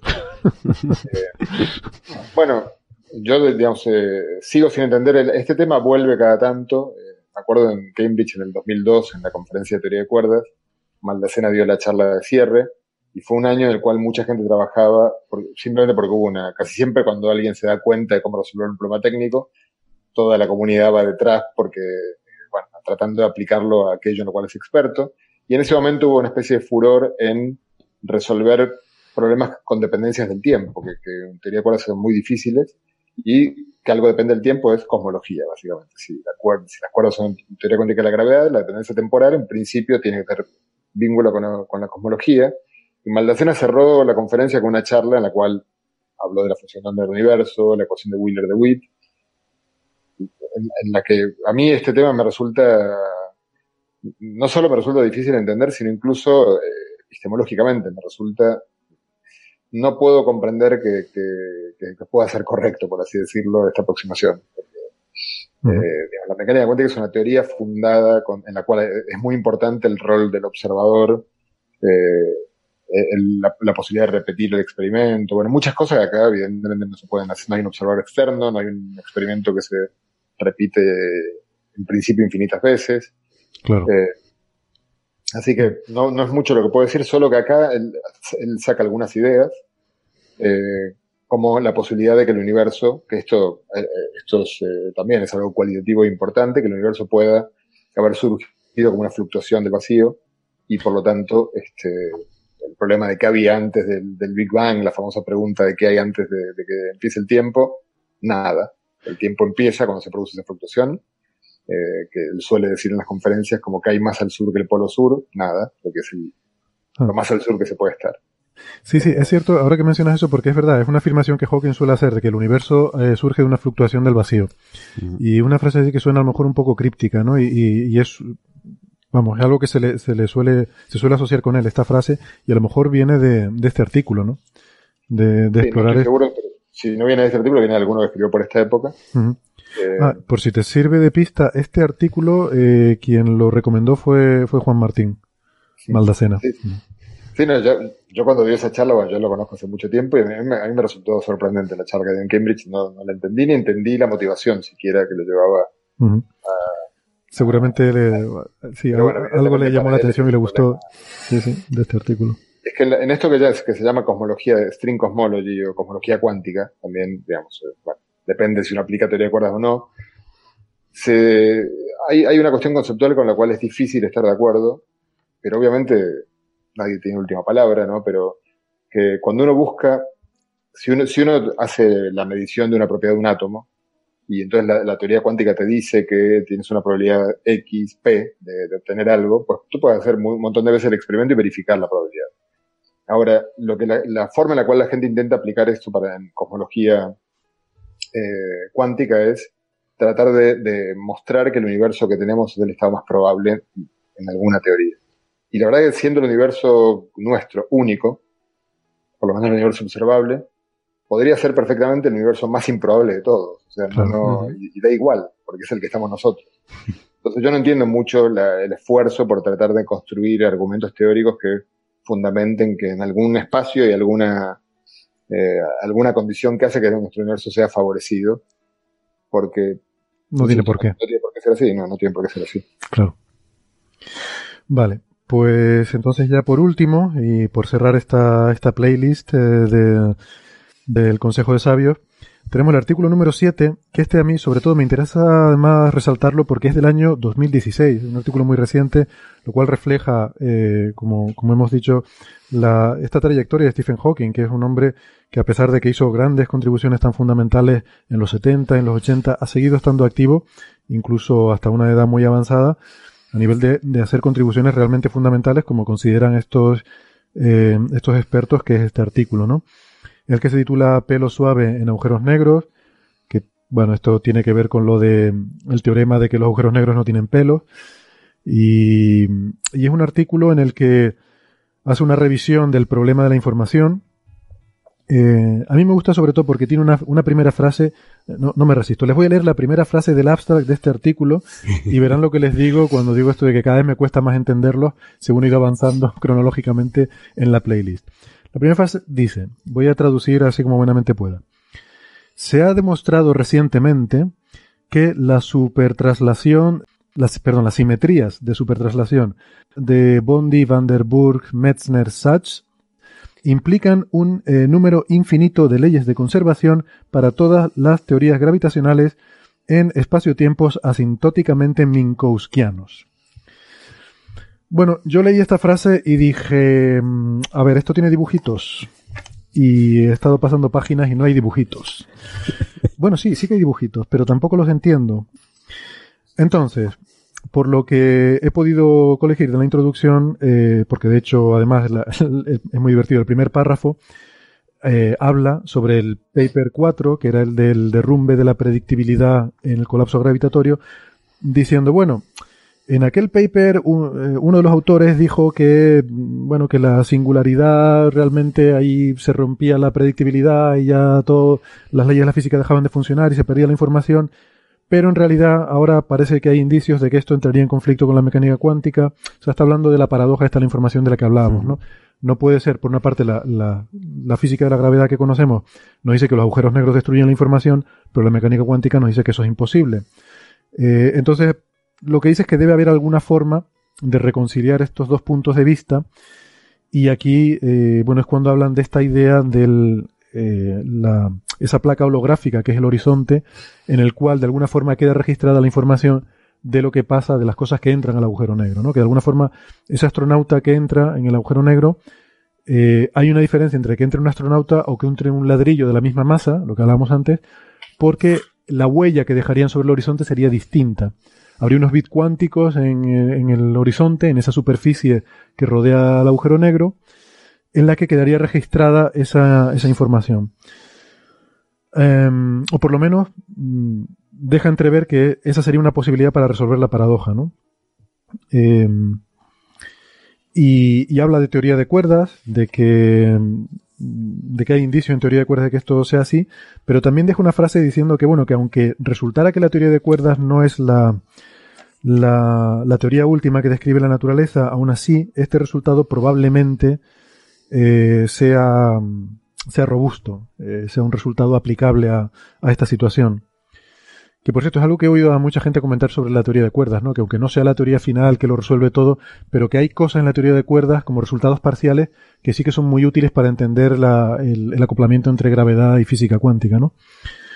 Entonces, bueno, rápidamente, no sé si tienen algún comentario sobre, sobre este paper. Yo creo que esto es parte de la serie, esta discusión que hay ahora mismo sobre la la paradoja de la información, ¿no? ¿Qué pasa con la, para, con la información que cae al agujero negro y, y que, cuál es el destino último de esta información cuando se evapora? Sí, yo, yo quizás lo, algo importante para comentar cuando eh, Maldacena conjetura eh, la correspondencia ADS-CFT, lo que se llama la conjetura de Maldacena. En la, en la conjetura de Maldacena, si bien no en nuestro universo ni con agujeros negros astrofísicos, hay agujeros negros eh, teóricos, digamos, en los cuales eh, lo que nos dice Maldacena es que la descripción, todo lo que ocurre en el agujero negro, se puede ver en, la, en infinito, digamos, mirando una especie de pantalla en infinito que tiene una imagen holográfica del agujero negro. Pero claro, en la pantalla en infinito no hay gravedad, son teorías de las habituales de la, física. Entonces, eh, básicamente, eh, Maldacena dice la, esa descripción en la pantalla, eh, la conozca yo o no la conozca, estoy, simplificándolo mucho, pero, pero creo que el concepto se va a entender eh, dado que está dado por las teorías de la física que no involucran la gravedad en las cuales no aparece este problema de la información, no hay manera de que se pierda información. No puede ser. El, proceso de pérdida de información tendría que tener una imagen holográfica y no existe ninguna imagen holográfica de eso, por lo tanto no puede ocurrir. En el año 2004, Hawking sacó un trabajo, yo diría que, fue polémica la, forma en la que lo hizo. Había una, la conferencia trianual de, gravedad que tenía lugar en, Dublín, eh, en la cual él no iba a ir y de repente anunció que iba y que además tenía un resultado muy importante para, para dar. Entonces le abrieron hueco entre los eh, speakers para que se fuera a una charla plenaria y anunció que él había resuelto el problema de la paradoja de información y que la información no se pierde. La, posición habitual de Hawking frente a ella era que la, información se pierde y que hay un problema con la cuántica o hay un problema, pero que la información se pierde. De hecho, Penrose, eh, que estuvo hace, unos años en Santiago de Compostela y con quien tuve la oportunidad de hablar, está decepcionadísimo con que Hawking haya cambiado de opinión, porque él dice Hawking tenía razón antes y ahora está equivocado, y él usa esta pérdida de información para sus, estas ideas que él tiene, que no sé si habéis hablado alguna vez en el programa, de, de un universo cíclico, pero de una sí, manera muy uh -huh. rara, digamos, no, no, no, la habitual. Sí, sí. Bueno, entonces Hawking eh, anunció esto, dio una charla en la cual prácticamente no mostró ninguna ecuación, pero una charla técnica, y anunció que todo esto iba a salir en un trabajo que estaba escribiendo con un estudiante suyo, que era este, este que era un famoso divulgador, que escribió un libro de divulgación que le está yendo muy bien. Eh, bueno, y que, que le, terminó la carrera para su estudiante, porque el, el paper nunca aparecía, nunca aparecía, eh, parece que los resultados no los tenían, y la sensación era que Hawking quería que quede por, digamos, convencido de la robustez del resultado de Maldacena, quería dejar claro que él también opinaba lo mismo, algo así. Eh, finalmente le sacó un trabajo muy cortito en el cual, este, sin muchos detalles, fundamenta que llega a la misma conclusión. Luego la historia esta de, del problema de la información tuvo otro, casi todos los años han pasado cosas, pero tuvo otro momento álgido que, que seguramente han tratado en el programa, cuando eh, Joe Polchinski, que, que, que, no solo era un físico excepcionalmente bueno, sino además una persona extraordinaria, y aprovecho que justo sale el tema para, rendirle mi, mi, sentido homenaje, una persona muy querida en la comunidad, y tuvo un cáncer este, muy terrible, que murió con 63 años. Bueno, él propuso con otros colaboradores la idea de, de este del firewall, de, de, que en realidad lo que falla es la, de alguna manera la idea de firewall es que eh, implica que en el horizonte de eventos, que según la teoría de la relatividad no, no pasa nada, si uno está cayendo en un agujero negro, y el agujero negro es suficientemente grande, uno ni se entera. Mm. Bueno, eh, si tiene razón Polchinski, uno sí que se entera porque quedaría triturado, eh, triturado no, desaparecería directamente al pasar el horizonte de eventos. Eh, pero, no, este explica, no, explica, basado en qué mecanismo, ¿verdad? No, es la gravedad, porque la fuerza de marea puede ser tan pequeña como quiera si el, si el, si el agujero negro es muy grande. Y, y, dice que, bueno, que debe, debe perderse esa información, o sea, debe desintegrarte, pero no explica cuál sería el mecanismo para hacerlo. No, no, no, no, no, lo explica, pero lo que de alguna manera muestra ese trabajo es que esa solución es consistente, digamos. Yo, eh, dado que, la, que Polchinski es un autor muy influyente, digamos, tuvo bastante recorrido la idea, hubo mucha gente que trabajó en ella, yo creo que en general el, escepticismo era lo que más eh, reinaba, pero con un respetuoso escepticismo, digamos. Y Hawking, eh, en los últimos años, sobre todo Andy Strominger, que es uno de los autores de este trabajo, eh, se había puesto a trabajar nuevamente en algo que había empezado a hacer Weinberg hace muchísimos años, que se llaman los teoremas, lo que se llaman los soft theorems en, gravedad, que tienen que ver con simetrías que tiene la gravedad, y, y, Strominger se dio cuenta de, cómo se realizan estos grupos de simetrías cuando uno va al, infinito de un espacio de Minkowski, es un espacio asintóticamente plano, sin constante cosmológica. Uno puede ver que hay ciertas simetrías. Las simetrías en física son muy importantes para casi para cualquier respuesta. O sea, si no tenemos simetría, no sabemos bien cómo empezar a resolver un problema. Entonces, lo primero que hacemos los físicos es buscar cuáles son las simetrías para ayudarnos de ellas. Y en los últimos años, Strominger, con un eh, antiguo colaborador mío, de hecho, eh, Alexander Cibolledo, que era postdoc en Harvard, se dieron cuenta de que estas simetrías que menciona acá en el abstract de Hawking también ocurren en el horizonte de eventos. Y entonces Hawking escuchó una charla de Strominger y se dio cuenta inmediatamente del argumento de este trabajo, así que fue bastante rápido, escrito, por lo menos concebido, luego escrito quizás no tanto. Eh, lo que se dio cuenta es que estas simetrías tienen una de las, de las propiedades que tienen es estas supertraslaciones de las que hablan en abstract, que la idea básicamente muy a grosso modo es, cae el astronauta en el agujero negro, toda la información que constituía el astronauta queda registrada en la forma de posibles transformaciones de simetría en el horizonte de eventos. Una transformación de simetría es algo que uno en principio diría no puede observar, porque la simetría por definición es algo que hago y que no tiene ningún efecto. Pero lo que haría esta transformación de simetría de las supertraslaciones es producir una demora en la salida de la información de ese punto del horizonte. Entonces, todo lo que fue el astronauta se registrarían demoras, digamos, de, la radiación saliente, cada una saldría con un cierto delay original que, decodifica un poco lo que es el astronauta, pero lo que argumenta Hawking, que por estos días sacó un anuncio periodístico que a todo el mundo porque dijo que, los agujeros no existen. Este, y, y, todos luego los que hacemos comunicación científica tenemos que abordar a la gente que nos venía a desesperar cómo que no existen si, mm. Bueno, se refería a que, eh, a que el horizonte de eventos, que en realidad la información, el argumento de él es que la, información se mantiene en forma de estas demoras, se reemiten las demoras, pero como es imposible reconstruir, eh, digamos, saber qué demora corresponde a qué bit del astronauta, es eh, imposible reconstruir la información. y lo, bueno, lo, asoció a, fenómenos como el de la meteorología y sistemas no lineales en los cuales uno no puede reconstruir la información, no porque se rompa la predictibilidad, sino porque son sistemas muy altamente no lineales eh, que hacen que este, eh, situaciones muy cercanas, en, eh, muy parecidas, con el tiempo divergen. Sí, sí, Vale, vale. Esto, esto, fue cuando dijo en el congreso este de, de, Estocolmo, ¿no? Que si tiras una guía telefónica, un agujero negro saldría en la radiación Hawking, pero de una forma totalmente scramble, ¿no? Totalmente mm, eh, revuelta, revuelta eh, sin posibilidad de volverla a reconstruir. Eh, bien, bien. Bueno, pues yo creo, esto que tú has dicho, ¿no? De, que dijo, hizo esta afirmación y generó un montón de revuelo mediático, parece que le, suele pasar a menudo. Eh, claro, habla muy poco y, entonces cuando habla sus palabras tienen un poder infinitamente mayor, se amplifica eh, según cuanto menos las uses, cualquier cosa, cuanto menos la uses, más poder tiene cuando lo usas, ¿no? Y esto lo que pasa con tiene un gran sentido del humor. Le gusta, le gusta también, este, provocar. y es, bastante provocador, sí.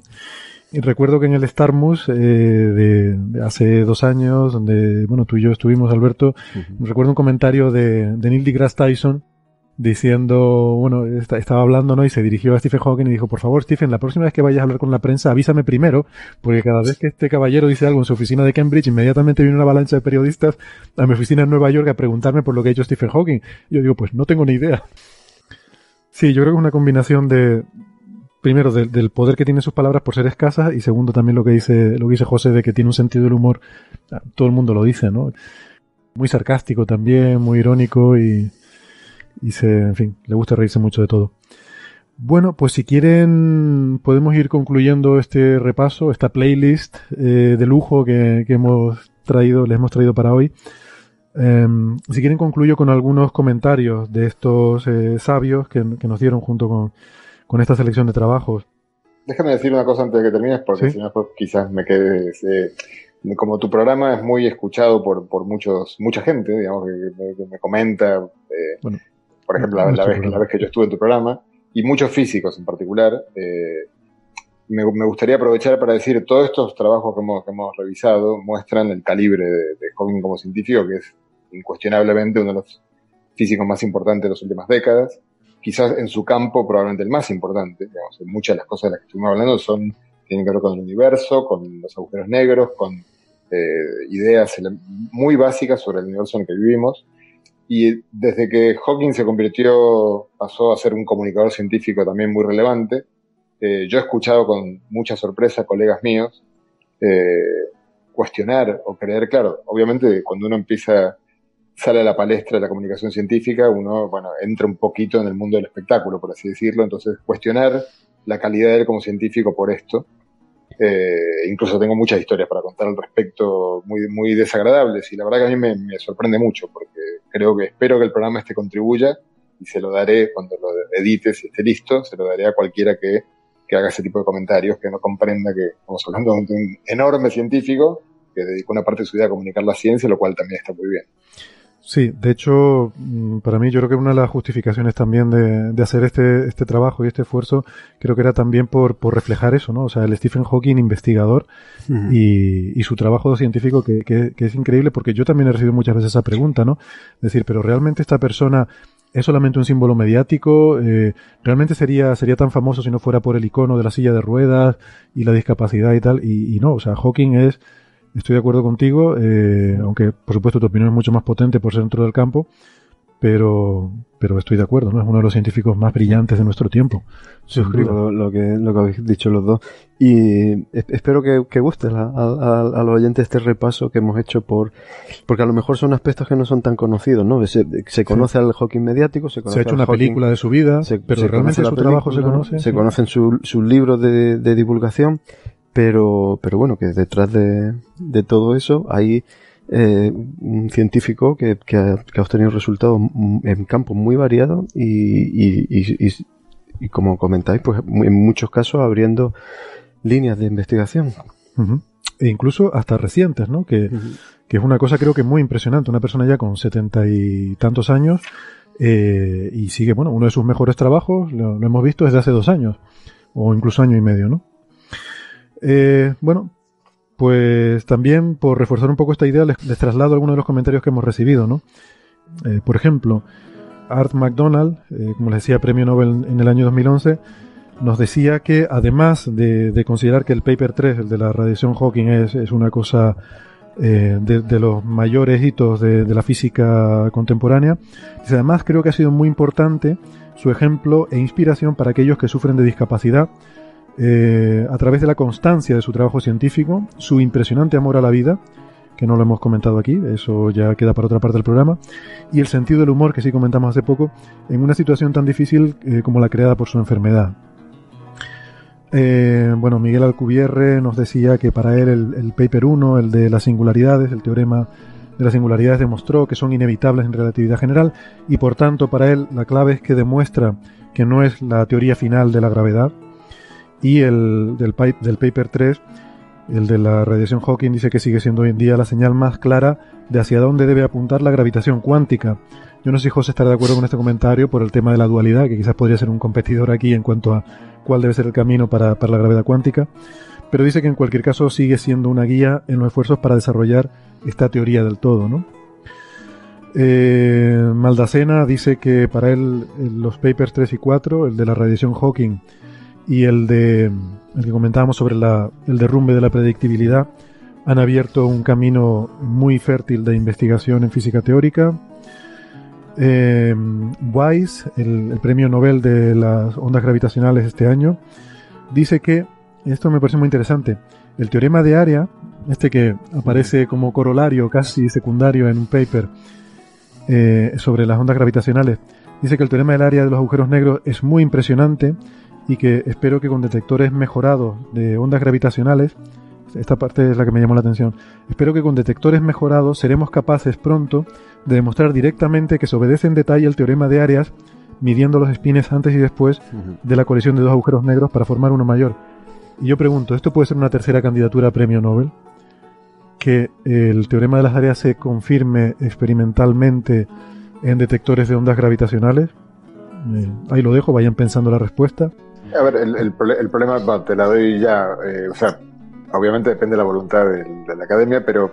yo, digo si la academia tiene, tiene argumentos, si, si le podemos dar excusas para que si quieren decir, bueno, le damos el premio. Pero la pregunta es cuándo, un teorema, eh, como, como diría el amigo Eduardo Sáenz de Cabezón, eh, vale para siempre. Y es, eh, entonces, ¿cuántos, supongamos que vemos 800 ondas gravitacionales en las cuales se cumple el teorema del área? Eh, vale el teorema de área y no, no, lo sabemos. O sea, tiene que. No, veo cómo, como teorema, digamos, no veo cómo se puede dar por probado. Pero, ya, un teorema es un teorema. Pero bueno, que hay una confirmación empírica, ¿no? sí, sí. sí. Y he dejado para el final la de Martin Rees, que es quien eh, nos puso una respuesta más extensa. Como digo, es colega suyo en Cambridge y además más o menos de la misma generación. Y nos dice, bueno, me gustó lo que nos dijo, dice, es excelente que estéis haciendo un homenaje a, a Stephen eh, él sigue en plenitud de facultades, aunque con altibajos de salud, eh, aunque lo peor es que cada vez le resulta más difícil la comunicación.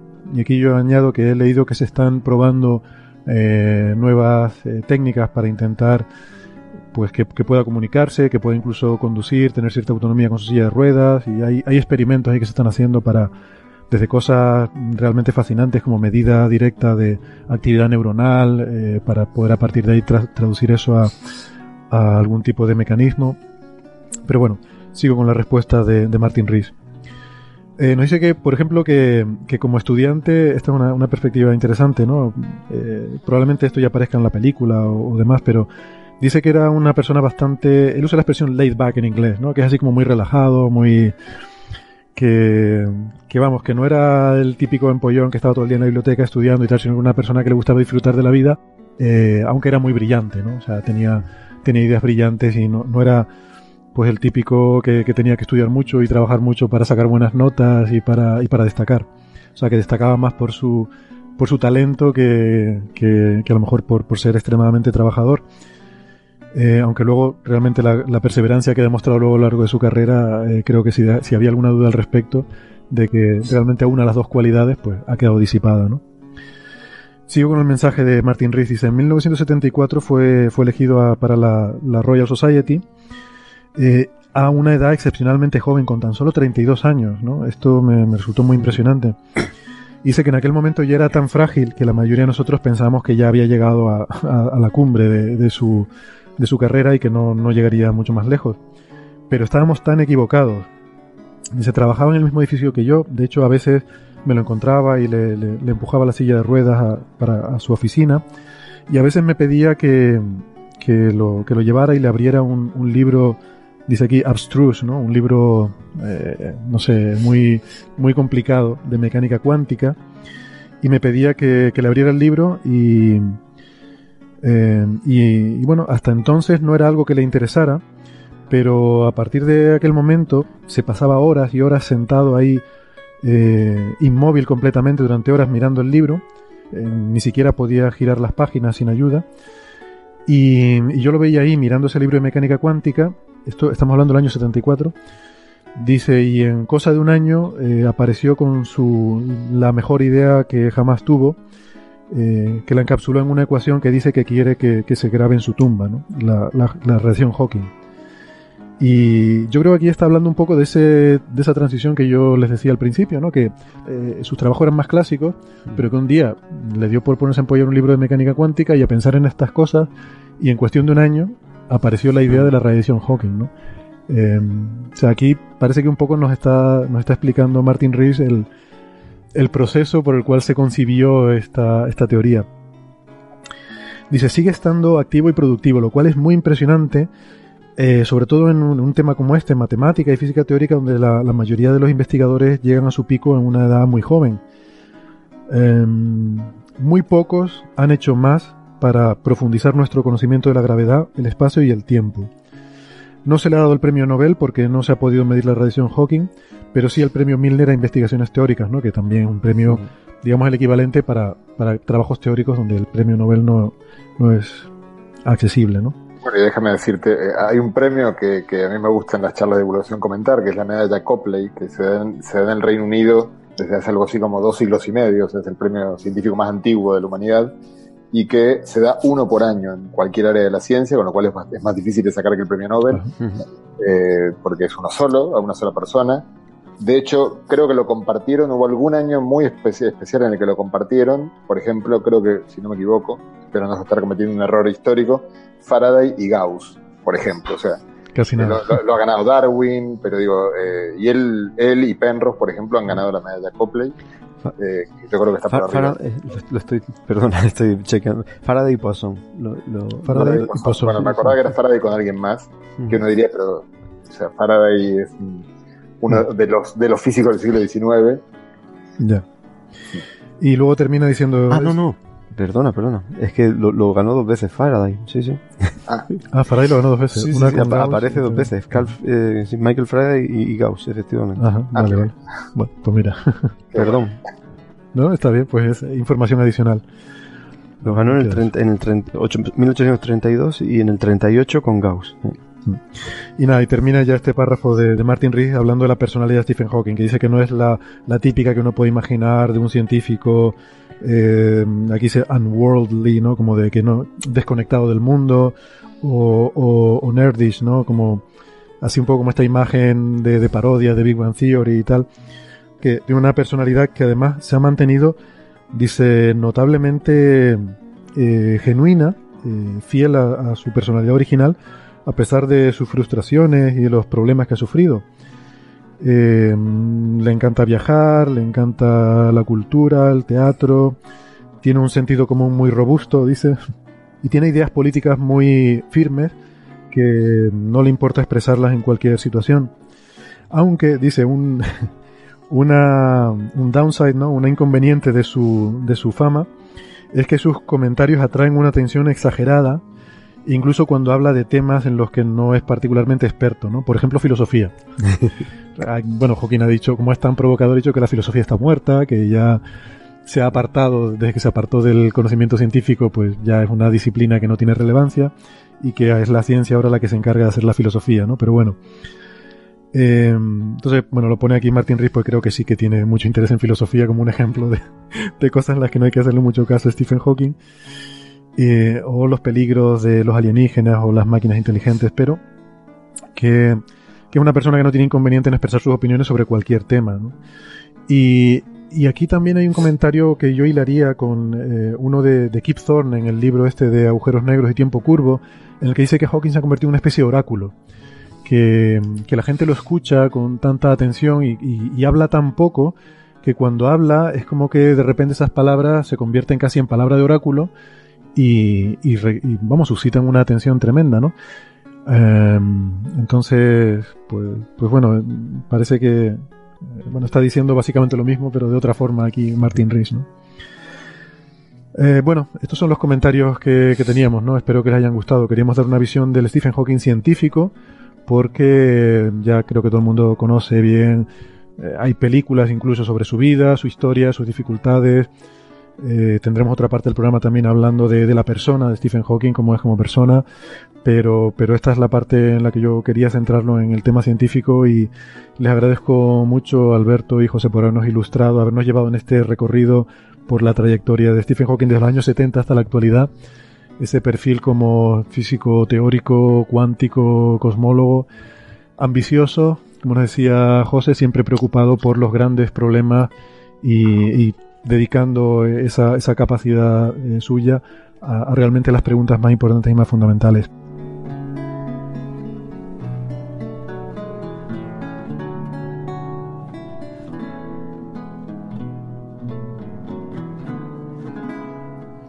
Comenzamos aquí esta segunda parte del programa donde vamos a hablar de aspectos más personales de la vida del profesor Stephen Hawking. Para ello nos acompaña eh, aquí en la sala Omega tenemos a Gary Israelian. Hola Gary. Hola, hola Héctor. Eh, Gary es investigador del Instituto de Astrofísica de Canarias y es el creador del festival eh, Starmus que bueno, seguramente todos nuestros oyentes conocen el Festival Starmus, pero por si acaso hay alguien por ahí muy despistado, es este, este gran espectáculo, este gran festival que es, bueno, la, mayor concentración de intelectuales, yo diría, que se puede eh, ver hoy en día, ¿no? Hay más premios Nobel en el Starmus que donde los dan, ¿no? ¿Cómo, ¿Cómo van los preparativos para el próximo festival? Ah, pues impresionante, muy bien. Sí. sí por primera vez que tenemos tiempo casi suficiente para montar el festival, porque siempre vamos con mucha prisa en siete meses, seis meses, ocho meses, que es muy difícil. Ahora tenemos año y medio y entonces vamos muy bien planificado, muy bien así como, como debe ser. Y además tenemos un grupo de apoyo muy importante. Entonces, el peso en mí es mínimo ahora. Solo me encargo de ciencia, de programa del festival y todo esto, ¿no? Entonces tenemos un, y eso es importante. Y claro, ahora vamos a dedicar el festival a 50 años de, de Apolo 11 y 100 años aniversario de IAU. Y también son 60 años de que primera vez un objeto chocó con la luna, hecho por manos, el Luna, Luna 2. O sea que va a ser muy astronáutico esta Muy astronáutico, muy astronómico. Ese festival es un 99% astronomía y espacio, al tope. Este, vamos. Perfecto. Eh, pues otro día hablaremos con más calma sobre, sobre el Estado. Tengo mucha curiosidad por que nos cuentes. Bueno, pues eh, tanto eh, Gary como José conocen personalmente al profesor Hawking. De hecho, Gary y yo puedo, creo que puedes decir que eres amigo personal, incluso, de, de Stephen Hawking. José ha coincidido con él también en algún viaje que has hecho y que ha hecho Stephen Hawking a Galicia, entiendo, cuando hizo el Camino de Santiago, ¿verdad? Sí, tuvo una semana aquí en Santiago. Bueno, yo lo había visto varias veces por, por, en conferencias varias, pero cuando vino aquí a Santiago estuvimos una semana en la que yo estaba eh, a cargo de, su visita, así que fue, bueno, obviamente el nivel de, intimidad creció muchísimo. Y sí, luego cuando, cuando voy a Inglaterra, que voy más o menos a menudo, este, estaba en su casa, o sea, tengo cierta relación con él, a pesar de que obviamente hay una diferencia también de edad muy grande. Entonces nada más le voy a llamar la amistad. Y, bueno, tú creo que has coincidido en, bueno, en, congreso, en, conferencias, porque estuve eh, al final de mi tesis haciendo estancias en Cambridge y bueno, pues en algún, alguna charla eh, que dio él por allí, pues sí, sí he coincidido y, cuando hizo la visita al, Instituto de Astrofísica, eh, aparte del, del, Festival Starmus, pues todos los, investigadores del, del instituto oh. tuvimos la oportunidad de, bueno, al menos de, de acompañarle en esta visita. Muy bien. Eh, ¿qué, ¿qué, nos pueden contar? ¿Cómo es su personalidad? Porque, bueno, lo, lo, que leemos por ahí de la gente que lo conoce es que es una personalidad muy, muy peculiar, ¿verdad? Eh, por ejemplo, Gary, ¿cómo, cómo lo calificarías? Sí. Eh, sí, es muy, es muy peculiar, Steven. Sí. Eh, pero yo no sé hasta qué momento su personalidad fue afectado por su vida después de la enfermedad porque como yo, como me han dicho y como veo, que él fue más o menos igual antes de la enfermedad, ¿sabes? Con el mismo sentido de humor, el mismo puede picar un poco con, con frases. Pues yo creo que Steven siempre fue así. Y su personalidad, creo que, creo, no ha cambiado tanto, hmm. tanto. Eso nos dijo Martin Rees también, ¿no? Que no había cambiado mucho a pesar de un suceso tan traumático como lo que ha tenido que vivir, ¿no? Es impresionante. Es una de las cosas que impresiona mucho. Una persona en ese estado, luchando, luchando, y es una lucha sin fin. Y no un año, no 10, no 20, pero pues mira, lleva cuántos años luchando, ¿no? Desde los 80. Ahora 75 años. Sí, sí, ahora tiene 75 años, pues ya lleva 50 años con esta lucha, más, ¿no? Y no está realmente, hasta hoy el día, tiene su sentido de humor. Puede soltar unas bromas y lo que yo descubrí después de es un par de años conocer a él, que él a veces sabe muy bien que después de, de la broma que va a hacer, la gente va a sonreír. Entonces está preparando, escribe la frase y en el final, cuando tiene que hacer el clic para que salga la frase, está esperando para que tenemos mucha atención en su alrededor en un momento bueno para que salga su voz. Y entonces todos se quedan así. Se controla los tiempos. Se, controla muy bien el tiempo, ¿no? Y, y, y después sonríe él. Sonríe él mucho cuando ve la gente eh, están sonriendo, todo eso. Sí, es, es increíble. Yo creo que ese sentido de humor que él tiene y le acompañó durante tantos años es, fue fundamental para Steven. Y como él dijo, también música. Porque él dijo en última de las charlas que en, para BBC que hizo que yo sobreviví gracias a dos cosas. Fue mi, mi trabajo física fundamental y música. Dice esas dos cosas que salvaron mi vida. ¿Qué música le gusta? Pues él eh, desde el principio siempre decía que eh, le gusta ópera, le gustaba mucho Wagner, y de hecho en su último cumpleaños, hace un par de meses, yo le pregunté, te quiero hacer un regalo de música, pero seguro que tienes. Entonces él me dijo las cosas que no tiene, pero le gustaría tener. Y yo mandé estos setes su cumpleaños. Sí, y luego yo pensé que él está bastante lejos de música pop o rock y tal, pero pareció que no. Y luego, de hecho, en Tenerife hizo esas declaraciones que me gusta mucho música rock porque tiene un montón de energía y estuvo en conciertos de rock y le gustó, le gustan cosas de, de Queen, de Rod Stewart, hay algunas canciones que son sus favoritas. Yo tengo un listado un listado de canciones preferidas de Steven. ¿Ah, sí? Sí. Eso lo tenemos que usar. yo lo tenía preparado para el festival, ¿no? Para sacar esas canciones, para... Sí, lo tengo.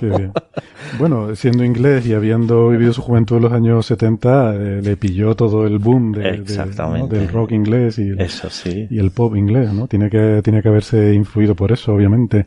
Sí. Y mm, entiendo que le gustan las fiestas, ¿no? Eh, le gusta mucho, que hace cumpleaños multitudinarios, ¿no? Sí, yo estuve en eh, dos de sus cumpleaños y el uno que hizo el grande en su casa había música muy variada, muy variada.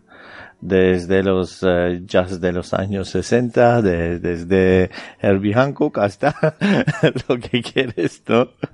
Y música vivo también. Quiero, quiero preguntarte cómo es la casa de Stephen Hawking, ya que has estado, porque me imagino que, que, tiene que tiene que ser interesante, ¿no? A veces la casa muchas veces dice mucho de la personalidad de, de alguien y sobre todo una persona que tiene que adaptarla. Muy modesta la casa. A mí me sorprendió cómo modesto es la casa de Stephen. Y jardín, pues es una casa muy modesta.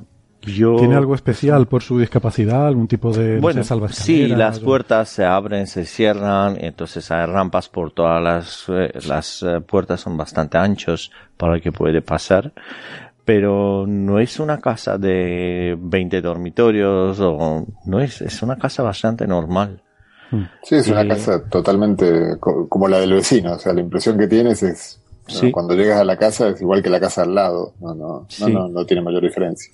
¿Tú lo, has visitado también, José? Sí, sí, sí, yo estuve, estuve en la casa de él, que justamente yo fui, bueno, una vez fui a cenar a su casa y me, me, impresionó que cuando llegué lo había visto, había estado trabajando durante el día y, en, el, instituto, eh, digamos, cerca suyo y cuando llego le está escuchando música a todo volumen que me impresionó también en, me impresionó también en el Starmus, porque él estaba delante de todo cuando, cuando estuvo este Brian May y el, sonido, el, volumen yo estaba cerquita y el, volumen era alto, y él estaba ahí este, Sí, eh, primera, primera fila en Steven no. No le molestaba.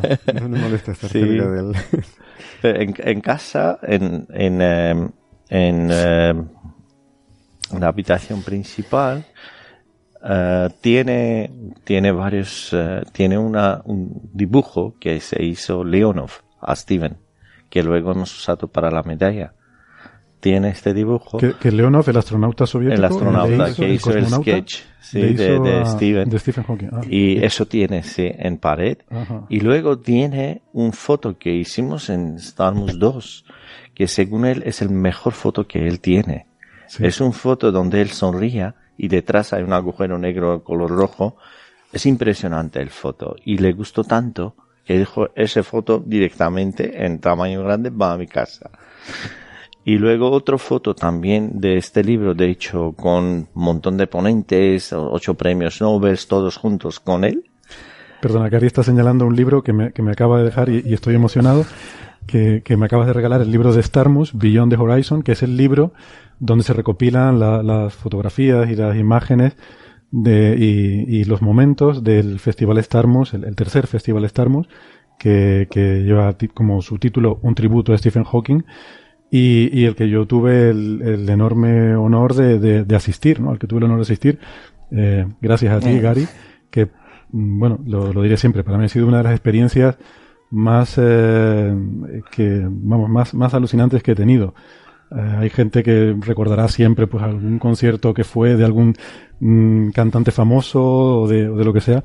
Yo creo que el, el recuerdo que me voy a quedar de algún festival, de algún evento en el que, en el que he estado, es este Festival Starmus, que de verdad me, me dejó una huella muy profunda.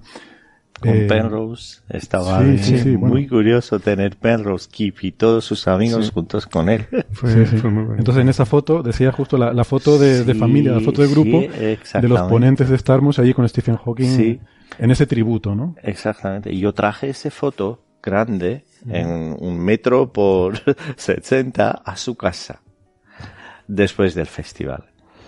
Y traje y le dije, mira Steven, hemos hecho, está hecho, muy buen, ¿qué tal? ¿Estás contento y tal? Y dijo que muy contento, por eso ahora vamos a hacer barbacoa. y me sacó fuera para hacer la barbacoa. Y- Tenía hambre. Sí, sí, sí. Y, y yo luego sacamos fotos con yo haciendo barbacoa, Steven al lado. Es como el éxito de... Tú, José, estuviste en el Starmus 2, ¿verdad? Estuve en el 2. No coincidimos, sí.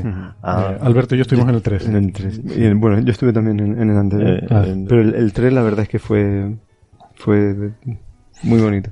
de- tres, sí, sí, sí, impresionante. Mm.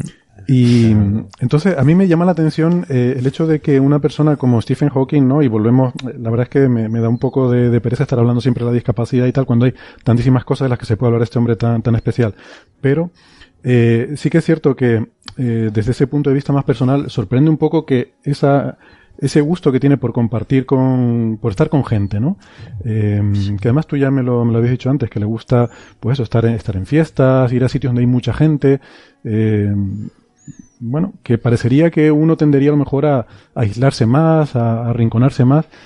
No es su caso, sigue siendo muy sociable, probablemente incluso más que antes, ¿no? Por lo que tengo entendido de cómo era antes, creo que es incluso más sociable ahora de lo que era antes, ¿no? Lo cual choca un Eh, poco.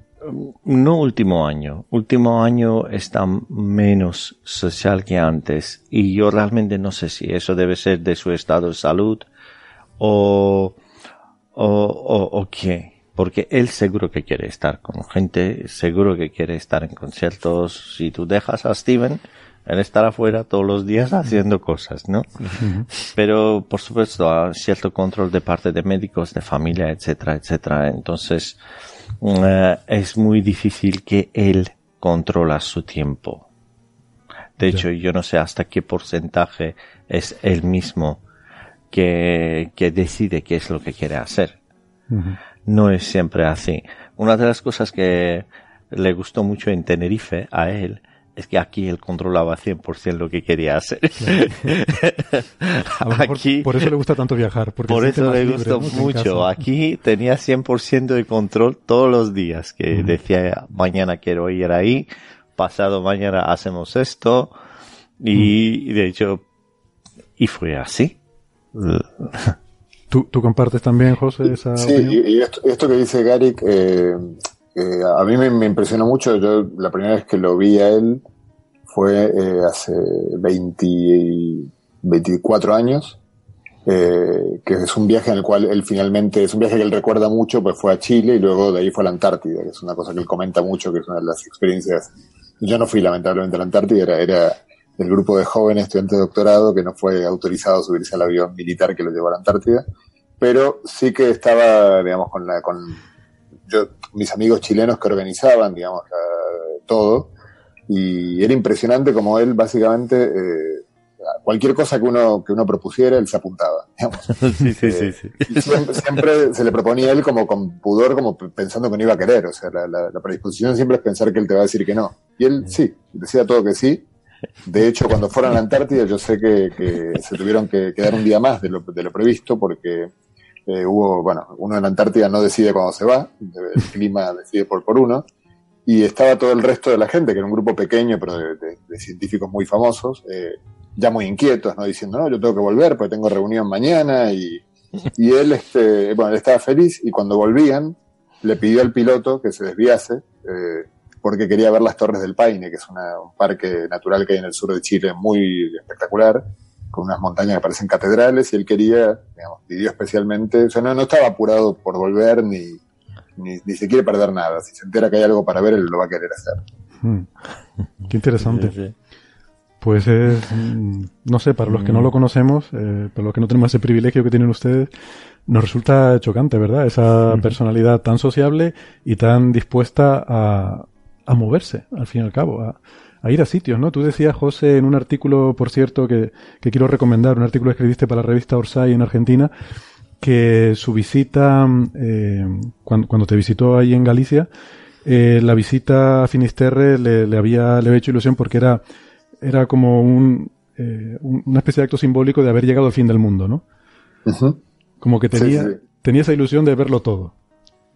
Sí, sí, sí, absolutamente. Y aquí en Galicia, que de hecho, eh, luego, eh, claro, yo, yo iba proponiendo, sabiendo un poco que él se, dice que sí, cuando le propone cosas, fui proponiendo muchas, quizás. Entonces, finalmente, cuando se dio cuenta, cuando llegó para aquí, era como demasiadas actividades que, claro, ya, eran difíciles de cancelar porque había otra gente involucrada. Finalmente la hizo todas. Eh, creo que, que si bien se quedó muy contento, lo sé porque él eh, como creo que cuento en esa entrevista, su, al, a su ayudante técnico, digamos, cuando se casó, le recomendó que se viniera a Santiago de Compostela de luna de miel, pues tenía un muy buen recuerdo, digamos, del viaje, pero lo hicimos eh, sudar bastante. Ahora él, eh, digamos, los días, hubo un día que se reservó para, para él y que de, hecho, como yo también estaba muy liado con toda la organización, ese día casi estaba muy feliz de que de no tener nada que, digamos, de no ocuparme y, para mi sorpresa, yo hubiera, si yo hubiera sido él, me hubiera quedado en el hotel descansando. Y él para nada, hizo llamar una van y se fue a la, a la playa a comer eh, percebes. Este... Qué bueno. Em, una, una, pregunta que nos surge seguramente a, todo el mundo, a los oyentes también. ¿Cómo es hablar con Stephen Hawking? Eh, porque me imagino que, que debe ser eh, debe ser una experiencia un poco peculiar, ¿no? Porque tú le preguntas algo y él tarda un rato en componer la respuesta con ese ordenador que utiliza. Eh, no sé cómo lo maneja ahora, eh, no sé si es con movimientos de la cara o... Yo creo que eh, hace muchos años, cuando le conoció José, seguro que era mucho más rápido, ¿no? Sí, claro. Sí, usaba todavía dos dedos, tenía como un, como un ratón. Y sí, sí, claro, era, era, era muchísimo más rápido. Sí. Fue, fue decayendo. Yo hace unos dos o tres años que no lo veo. Creo, creo que la última vez que lo vi fue en el Starmus, entonces no sé muy bien cómo está ahora, pero ya era, eh, digamos, ya era cansador, o sea, un ritmo de una o dos palabras por minuto cuando hablé yo con él. No, ah, ahora es mucho más lento. De hecho, se nota esa lentitud en, en, a lo largo de los últimos tres, cuatro años. Última vez yo yo fui a Cambridge hace tres meses o dos meses y le costaba mucho escribir. Tardaba un montón para escribir un par de palabras, Pero eso también puede ser que es de su estado físico en ese momento.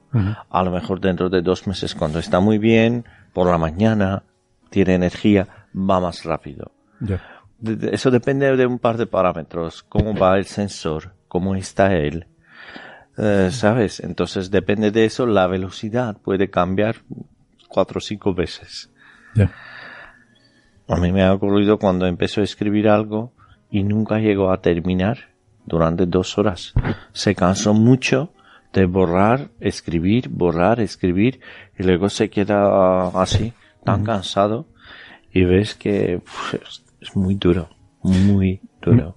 Supongo que ustedes cuando hablan con él me imagino que intentan eh, darle, eh, o sea, que intentan que la conversación sea lo más concisa y al punto posible. Exactamente. Y, tratar de darle eh, preguntas que pueda responder con sí o no, ¿verdad? Que, sean Exactamente. respuestas muy concretas. Pero él no, ¿No, hay algún gesto que él pueda hacer para no tener que usar el ordenador para decir un sí o un no de forma más... Sí, y él sabe que estamos intentando hacerlo, pero él siempre está intentando escribir algo. Él no está conforme con un sí o no. Steven siempre quiere seguir escribiendo. Y siempre empieza a escribir tres, cuatro frases a veces puede ser que borra y empieza otra vez y puede seguir tres, cuatro frases, hacer, pues tardará media hora, una hora o dos horas. Tienes que tener paciencia. Y es muy tramposo cuando estás intentando predecir las palabras que está intentando escribir. Porque él sonríe a veces, empieza a poner dos, tres caracteres y tú vas adelante y dices esto, esto, esto, y él en final sonríe porque sabe que no tiene nada que ver con lo que quiere decir. Y, a veces cuando pone la palabra, esto sí, y empezamos a reír los dos. Los cuidadores de él conocen, él, tiene un gesto que es casi imperceptible con, las cejas. Eh, yo de hecho no, no, he sido capaz de, de descubrirlo, pero tienen una forma justamente para preguntas así urgentes por sí o por no, ah, eh, que se la hacen y lo ven y saben lo que él respondió. Yo nunca he logrado, eh, insisto, deducirlo, pero, pero ellos parecen muy seguros. Oye, una pregunta además que, nos han hecho algunos oyentes a veces, ¿no? Que, a la gente le, puede a lo mejor sorprender es cómo es capaz eh, Stephen Hawking todavía de, de, trabajar, a pesar de esta discapacidad que tiene, cómo eh, la mayoría de los físicos trabajamos con diagramitas, con ecuaciones para hacer nuestros desarrollos y estas ideas. Sin embargo, él no tiene esa capacidad, pero aún así es capaz de hacer ciencia del más alto nivel, ¿no? ¿Cómo, cómo trabaja Stephen Hawking, eh, José? Bueno, yo eh, obviamente yo no lo conocí él de joven, como o sea, no, no conozco cómo fue el progreso de su eh, creciente discapacidad para poder hacer estas cosas, pero sospecho que fue adaptándose este, a, las, a, las, nuevas situaciones que se le iban planteando. Claro que él trabaja en un campo, no necesita eh, hacer experimentos, no necesita manipular eh, cosas, sí que necesita hacer cálculos que en principio, eh, evidentemente cuando uno normalmente se ayuda de, de, del papel, de hacer análisis numérico, de, de hacer diagramas eh, pictóricos que ayudan, eh, digamos, me imagino que en su caso simplemente adquirió una enorme capacidad de poder hacerse todos esos diagramas en su cabeza sin necesidad de, de, recurrir a, a, lo que, a, lo que uno hace, que es este garabatear en un papel este, descuidadamente. Eh, obviamente es una persona de una capacidad enorme, eso está clarísimo. Hmm. Tiene que tener una, una, capacidad de concentración muy grande, me imagino, porque uno se ayuda, como dices tú, pues de un diagramita, ¿no? Estás pensando en un problema y te haces algún dibujito esquemático en una hoja de papel para visualizar un poco lo que estás viendo, ¿no? Él no hace eso, entonces entiendo que ese dibujo él lo hace en su mente, ¿no? Y tiene que tener una gran concentración para retener todo ese dibujo al mismo tiempo mientras se va centrando en detalles de, de esa parte, ¿no? Supongo.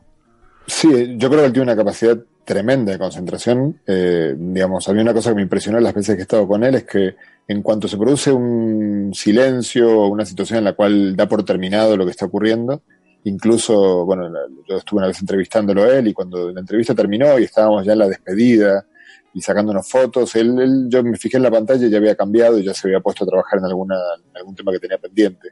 Cuando uno está comiendo, yo también he comido varias veces con él y él, este, si, si no le interesa la conversación que está teniendo lugar a su alrededor, se pone a trabajar.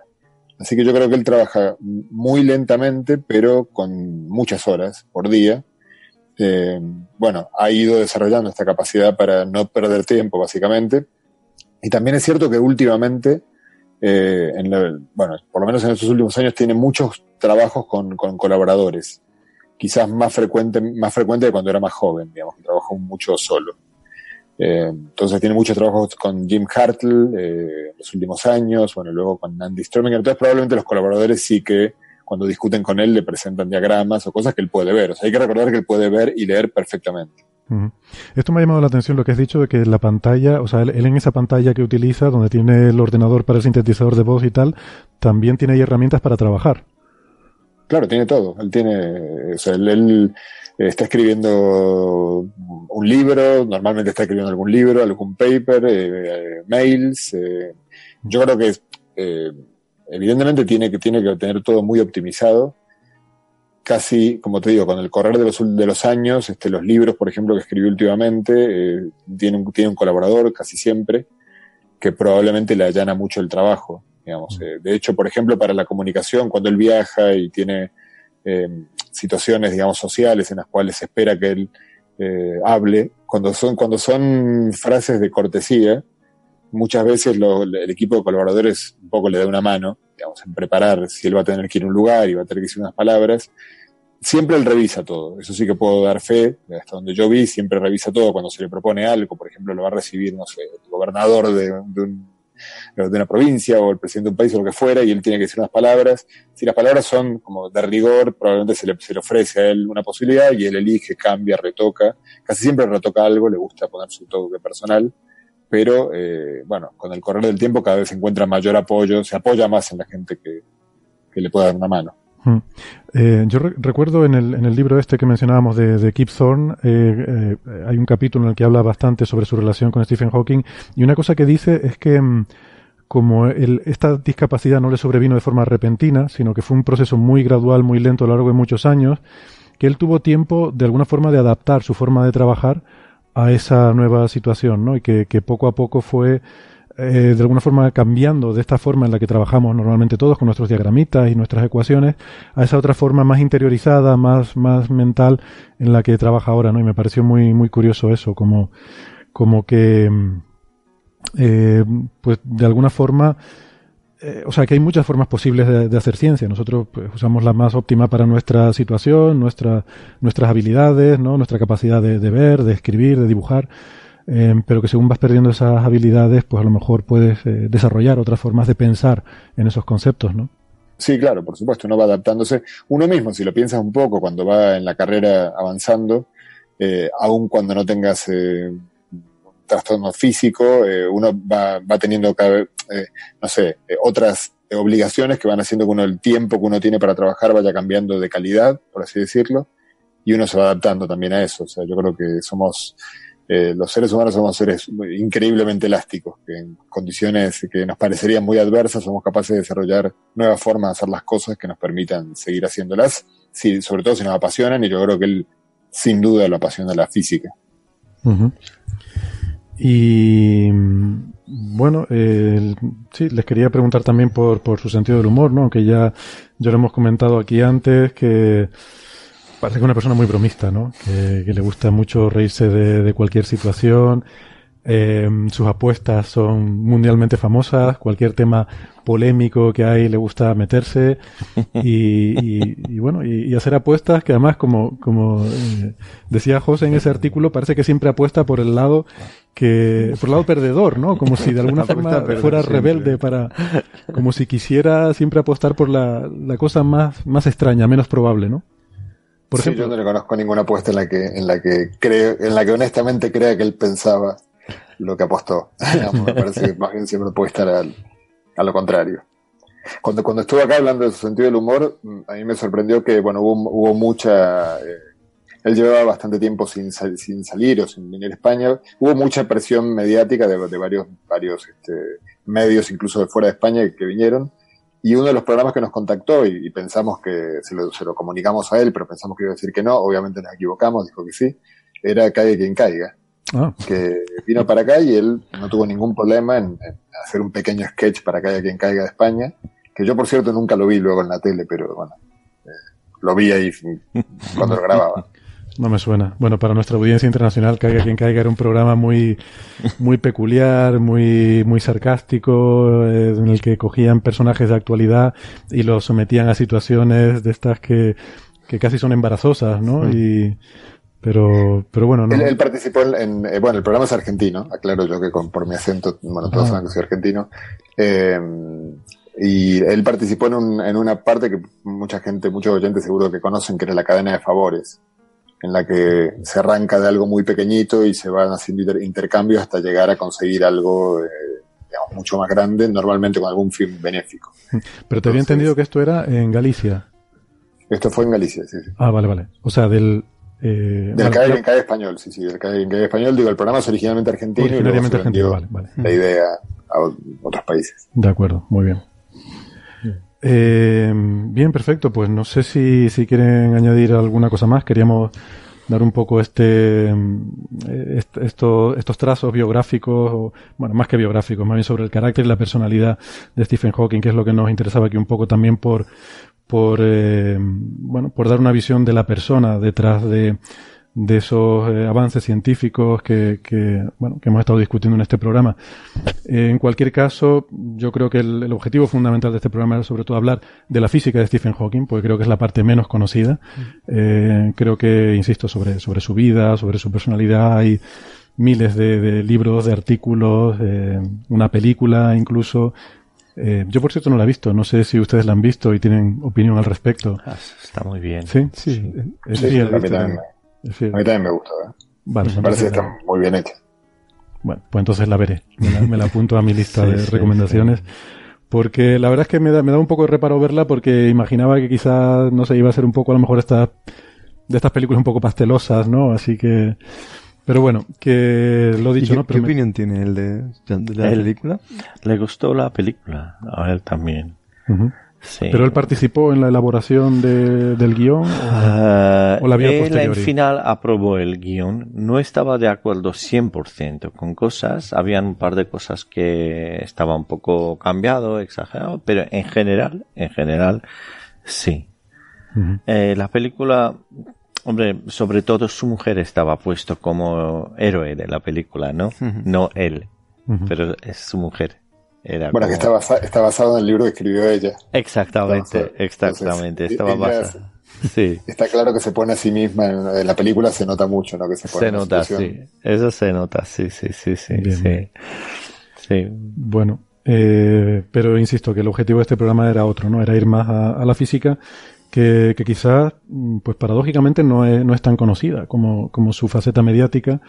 Eh, y, y, nada, pues queríamos arrojar un poco de luz eh, en esa otra parte. Pues nada, la verdad es que ha sido un placer y un honor tenerles, Gary, eh, Alberto, José. Muchas gracias por, por su tiempo. Gracias. Gracias a ti. Gracias. Y nada, nuestros oyentes, pues esperamos que hayan disfrutado de este programa y les dejamos con una de las piezas favoritas de Stephen Hawking.